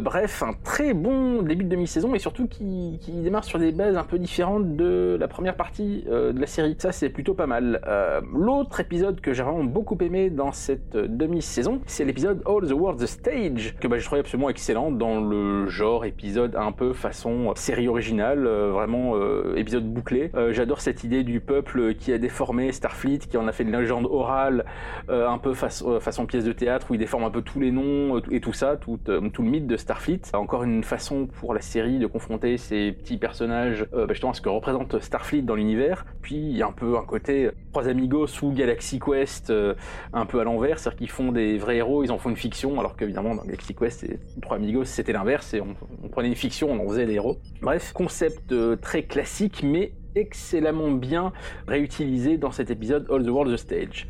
Et puis, pour terminer cette catégorie waouh, euh, bah, pour moi, c'est bah, tout, tout le final de la saison. Euh, finalement, c'est plus qu'un double final, c'est pas juste Supernova partie 1 et 2. Pour moi, l'épisode euh, même qui, qui est juste avant, Mindwalk, pour moi, ça fait aussi partie de cette fin. C'est un triple épisode final. Euh, bah, Mindwalk, l'épisode dans lequel Janeway et, et Dal euh, échangent leurs esprits. Euh, là aussi, un trope qu'on a déjà vu des dizaines de fois dans la science-fiction y compris dans Star Trek. On l'a même vu il y a pas longtemps dans Star Trek Strange New World. Moi, dans Strange New World, avec Spock et sa fiancée, j'avais trouvé ça vraiment raté, euh, dans le genre comédie ringarde. J'ai pas du tout aimé cet épisode, contrairement à mes petits copains du Quadrant Pop. Et ben, je trouve que dans cet épisode de Prodigy, pour une fois, c'est pas gratuit, ça marche vraiment. On se demandait comment ils allaient pouvoir communiquer sans utiliser les, réseaux de communication et donc bah, disperser le virus. Et là, bah, ils ont trouvé cette manière maligne de le faire. En plus, ça permet à Genoway de comprendre l'équipage de Prodigy, de se rapprocher d'eux un peu comme l'était bah, finalement son, hologramme. Donc déjà, ça, ça marche euh, très bien, je trouve, et tout ça nous conduit bah, au final, Supernova partie 1 et 2, avec des vaisseaux dans tous les sens, des vaisseaux partout, ça explose, ça pète. Euh, je crois qu'on n'a jamais eu autant de vaisseaux, une hum, belle bataille avec des vaisseaux de Starfleet aussi bien exploités que depuis la fin euh, de Deep Space Nine, grosso modo.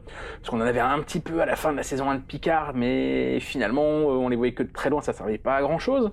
Euh, dans Discovery, bah, avec autant de vaisseaux comme ça, on n'en a jamais eu. Donc là, non, on en a plein, ça pète dans tous les sens, et c'est pas bête pour autant. L'arrivée de, tous les alliés de la Fédération, les Klingons, les Vulcains, etc. Là aussi, on retrouve vraiment l'esprit de, l'utopie que découvrent les petits personnages euh, de, Prodigy. Euh, bref, tout ça est à la fois spectaculaire et intelligent. Euh, et puis voilà, bah, que dire bah, la deuxième partie de Supernova avec bah, le sacrifice de l'hologramme de, de. Nos petits héros qui sont récompensés et qui ont quand même droit à être intégré à Starfleet. Et donc, donc, bien sûr, on a envie de voir la suite, envie de la saison 2, on sait pas exactement sur quel vaisseau ils seront, puisque Genoé, la vraie, leur dit, je vous réserve un truc, c'est pas juste le prototype qu'on vient de voir, enfin, pardon, pas le prototype, mais la nouvelle version de, vaisseau, de, protostar euh, que l'on vient de voir de le hangar. Bref, bref, on a envie de savoir ce qui va se passer après. Moi, vraiment, euh, je suis très content de cette saison. J'ai envie de les retrouver, ces personnages-là, euh, et ça faisait longtemps que ça m'était pas arrivé avec une série Star Trek. Bref, euh, tout de suite la suite, j'ai quand même envie également bah, de voir Picard saison 3 parce qu'il y a tous les vieux briscards de nouvelle génération qui reviennent, même si saison 1 et 2 de Picard étaient pas top, mais là il y a un nouveau showrunner, Terry Matalas, qui s'est fait plus ou moins virer de la saison 2 par Kiva Goldsman. Bref, bref, bref, bref, on est là pour parler de Prodigy. Euh, bah écoutez, parlez-en bien les amis, je vous souhaite de bonnes fêtes de fin d'année et à très bientôt. Program complete. Ouais, waouh, bah du coup, j'ai déjà hâte d'être à la saison 2. Est-ce qu'on a une date pour la saison 2 Pas encore. 2023 pour sûr. Ça, ils nous ont dit que ce serait en 2023. Donc, euh, Dieu merci. Sûrement à la fin de l'année, j'imagine. Bah, je sais pas, parce qu'à la fin de l'année, on aura Discovery. Hein. Ah, bah, entre Discovery et Strange New World, j'imagine. Euh, je vois, moi, un peu, en fait, qu'on va avoir Picard donc en février. Je pense qu'on va avoir de nouveaux Strange New Worlds euh, autour du mois d'avril. D'avril-mai, ouais. Euh, je pense Lower Decks directement dès que Strange New Worlds est fini. Et après, Lower Prodigy qui va nous emmener septembre, octobre, novembre pour avoir Discovery en décembre. Je pense qu'on va avoir 52 semaines, encore une fois, de pas tout à fait, parce qu'on commence euh, mi-février, n'est-ce pas? Mais ouais. J'aime bien Prodigy et tout, hein. je suis content d'avoir fait ce podcast, mais vous imaginez qu'on est le 30 décembre et qu'on est à moins de 50 jours du premier épisode de la saison 3 de Picard quand même. C'est, on y est quoi. On le touche du doigt. Moi, je suis trop, trop impatient. Oh là là, moi, je suis impatiente et en même temps, je suis absolument euh, terrifiée. On est, on est un peu tous pareils, je pense. Hein, euh, C'est-à-dire que. moi, j'ai décidé, j'ai décidé d'y croire. Je vais mourir, quoi. Ouais, mais moi, j'y croyais pour la saison 2. J'étais là, oui, vas-y, allez. Et ils m'ont planté un couteau dans le dos, quand même. Tu vois, ils l'ont tourné plusieurs fois et ils m'ont laissé mourir euh, avec euh, mon sang partout par terre pendant plusieurs heures. Non, attends, la saison 2, la saison 2, j'y ai à peine survécu à la saison 2, quoi. S'ils font la même chose à la saison 3, je vais mourir. Suis... Des fois, ils font tomber très bas pour mieux rebondir. Oh, c'est beau. C'est ce qu'on a dit à la, c'est ce qu'on a dit à la fin de la saison 1, tu te souviens? euh, c'est pas faux. Donc bon. Pour moi, ouais, là, la saison 3, c'est maintenant ou jamais, quoi. Donc, euh, allez-y, les gars. Euh, sinon, sinon, Picard, on va l'oublier très vite. Et puis, tu sais, j'ai eu la chance de, de rencontrer Lever Burton début décembre. Et, ah, je, je peux pas te dire comment je suis impatiente de le voir toutes les semaines sur ma télé. Il sera dans tous les épisodes? Non, je sais pas s'il sera dans tous les épisodes, mais je pense qu'il va, être pas mal là quand Ils vont tous être pas mal là. Hein. Tu pourras me présenter sa fille euh, quand euh, la prochaine fois que je viens à San Diego? Je la connais pas encore, je l'ai jamais rencontrée, mais euh, je garde ça en tête. Je garde ça en tête. Elle joue dans la saison, hein, si j'ai bien. Bah, c'est sa fille, c'est la fille de. c'est la fille de Levar Burton qui joue la fille de la Forge, qui reprend en plus le, le, nom qu'elle avait dans dans All Good Things de TNG. Donc ils ont repris les mêmes personnages. Ah, donc ouais, pour l'instant en termes de fan de, de comment dirais fan service. Hein. Fan service, c'est quasiment un grand. Enfin ils ont fait, c'est un sans faute pour l'instant, mais je pense qu'on n'a même pas effleuré euh, le début de la surface. D'ailleurs, euh, toi Guigui, tu le sais, mais toi aussi Girafe, mais, mais si vous écoutez ce podcast euh, bientôt, il y a une nouvelle image, une nouvelle séquence entière qui a été rendue disponible de la saison 3 de Picard. Euh, c'est une scène qu'on voyait déjà dans la bande-annonce où Picard reçoit un premier message crypté, mais là c'est vraiment la séquence, c'est-à-dire tu vois toute la scène et euh, t'apprends pas énormément de choses, mais la scène est très cool, elle est très bien réalisée et je vous invite à la regarder si vous l'avez pas vue. Eh ben merci pour ce petit point Picard, euh, ça nous avait manqué. Euh, donc du coup bah oui, d'ailleurs nous aussi c'est pareil, hein, donc on va vous donner rendez-vous euh, mi-février parce que du coup on, on va s'arrêter là, on va faire une petite pause de six semaines et puis et puis voilà quoi. Du coup bah c'est quoi ton actu euh, girafe en attendant? Mon actu, euh, je suis toutes les semaines en live euh, sur euh, Strange New Pod. On a commencé également une nouvelle sé- série de, de petites interviews avec des gens qui travaillent pour Star Trek. Donc, on en a fait déjà un avec Chad Rubel, qui est un des éditeurs de Discovery. Et donc voilà, donc ça c'est un petit plus, un petit bonus. On va avoir la Captain Picard Week où nous allons vous recevoir, n'est-il pas? Ah oui. Et oui, en février, donc où plein de podcasts Star Trek viennent faire un, un épisode pendant une semaine, la semaine qui va nous amener jusqu'à euh, la première, le premier épisode de la saison 3 de Picard. Et puis mon actu à moi, euh, je sais pas, sans doute je serai à WonderCon. Je sais pas, Romain, tu reviens quand en Californie? Juillet 2023. Eh, j'y serai aussi. C'est déjà, it's already on my calendar. pareil, pareil. Donc euh, voilà. Sinon, euh, on est toujours là en Californie. Euh, venez nous voir, il n'y a pas de souci. Voilà. Eh ben Dans la, plus- la- dans la ville la plus sympa de Californie. Absolument, c'est parce que j'y habite. La ville des Padres et la ville des Padres de Girafe et de mon oncle. Qu'est-ce que tu peux faire de plus cool que ça? Voilà, exactement. Et toi Romain? Euh, moi, moi, c'est pas une actu, mais puisque euh, j'espère que vous êtes nombreux vous êtes abonnés à Paramount Plus pour regarder euh, Star Trek, je vous invite très fortement à regarder mon, mon guilty pleasure du moment, qui est la série Tulsa King, qui est la nouvelle série avec Sylvester Stallone. hein. à ma connaissance, c'est la première fois que Sylvester Stallone fait une série télé. C'est une série à l'ancienne, une vraie série d'alpha mâle qui aime les, les coups, la violence et la transpiration. Mais vraiment, Stallone est au top du top du top et je m'éclate à regarder cette série quand je me suis pas éclaté depuis longtemps. Euh, c'est un peu guilty pleasure, hein, c'est pas, mais voilà, c'est une vraie série à l'ancienne et vraiment regardez-la, c'est mortel. Et d'ailleurs, si Paramount Plus France nous écoute, euh, s'il vous plaît, euh, mettez Insurrection, Star Trek Insurrection dans le catalogue parce que c'est le seul film qui manque, on ne sait pas pourquoi. Mais c'est le bordel partout. Ah non, euh, laisse tomber, c'est pareil, moment. ouais, Les- on n'a plus les- la les- les ils sont plus. Tu vas ouais. sur HBO, ils y sont. Ouais, mais le attends, le, prochain podcast de film qu'on doit faire, c'est celui-là, et comme par hasard, c'est le seul qui est pas dispo. Non, mais il va revenir et puis tu Ouais, vas bah, perdre, il va- tu vas perdre l'autre moitié et puis celui-là va revenir et ça, après tu vas en avoir trois qui vont revenir puis les cinq qui vont disparaître. C'est insupportable. Misère. Bon, C'est insupportable. C'est le bordel complet. Faut ouais. racheter les DVD. Voilà, c'est ça la- la- le Mais mine de rien, Paramount Plus, euh, beau catalogue quand même. hein. Moi, je suis assez J'insiste content. en série. Il il y a le spin-off de Yellowstone euh, avec Harrison Ford que j'ai pas encore vu, mais, que j'ai quand même envie de voir. Il y a, il y a pas, mal de, pas bons trucs sur Paramount Plus. Euh, donc, c'est pas. euh, vous avez des bons packages si vous êtes abonné à Canal Plus. Je pense que c'est pas le plus mauvais investissement que vous pouvez faire en ce moment. euh, si Sauf que, sauf que, tu as pas accès quand tu vas à l'étranger, ce qui est mon cas. J'ai Paramount Plus et j'ai pas pu regarder Paramount Plus ici parce que Ils, ils ont fait un choix très Voilà. bizarre d'une séparation euh, complète entre les comptes américains et les comptes européens, ce qui est rare hein, de nos jours. Euh, Il y a pratiquement plus aucune chaîne, à part Amazon, il y a aucune chaîne de streaming qui fait ça, à ma connaissance. Donc euh, ouais, c'est un choix très très étonnant pour le coup, mais bon, c'est comme ça. En tout cas, moi, vous pourrez me retrouver d'ici quelques jours euh, bah, pour le troisième, enfin non pas pour le troisième, mais pour le, le podcast sur la saison 3 de X-Files, euh, le- ça sera le 13 janvier. Euh, donc ça sera un bon gros podcast de 3h40 euh, où on, sera- on va bien s'amuser avec Manu, euh, que vous entendrez. Le James Cameron du podcast. 3h40 et moi je trouve qu'on va trop longtemps euh, quand on fait des podcasts de 2h30 avec des interviews et là tu me diras on- ça Mais fait moi, 2 je heures trouve qu'on qu'une y est. hein. demi-heure, c'est trop long. Bon, en tout cas, merci à toutes et, et tous de nous avoir suivis. N'oubliez pas que bah, si nos podcasts vous plaisent, bah, merci de nous mettre 5 petites jolies étoiles et des sympathiques commentaires sur les applications où vous nous écoutez. Et que bah, vous pouvez aussi nous retrouver sur Twitter, Facebook et sur notre site podcast.lecadranpop.fr. Et sur ce, bah, je vous souhaite à tous et toutes une longue vie et plein de prospérité. Salut tout le monde Merci Gérard, salut tout le monde. Bye bye, merci de m'avoir reçu.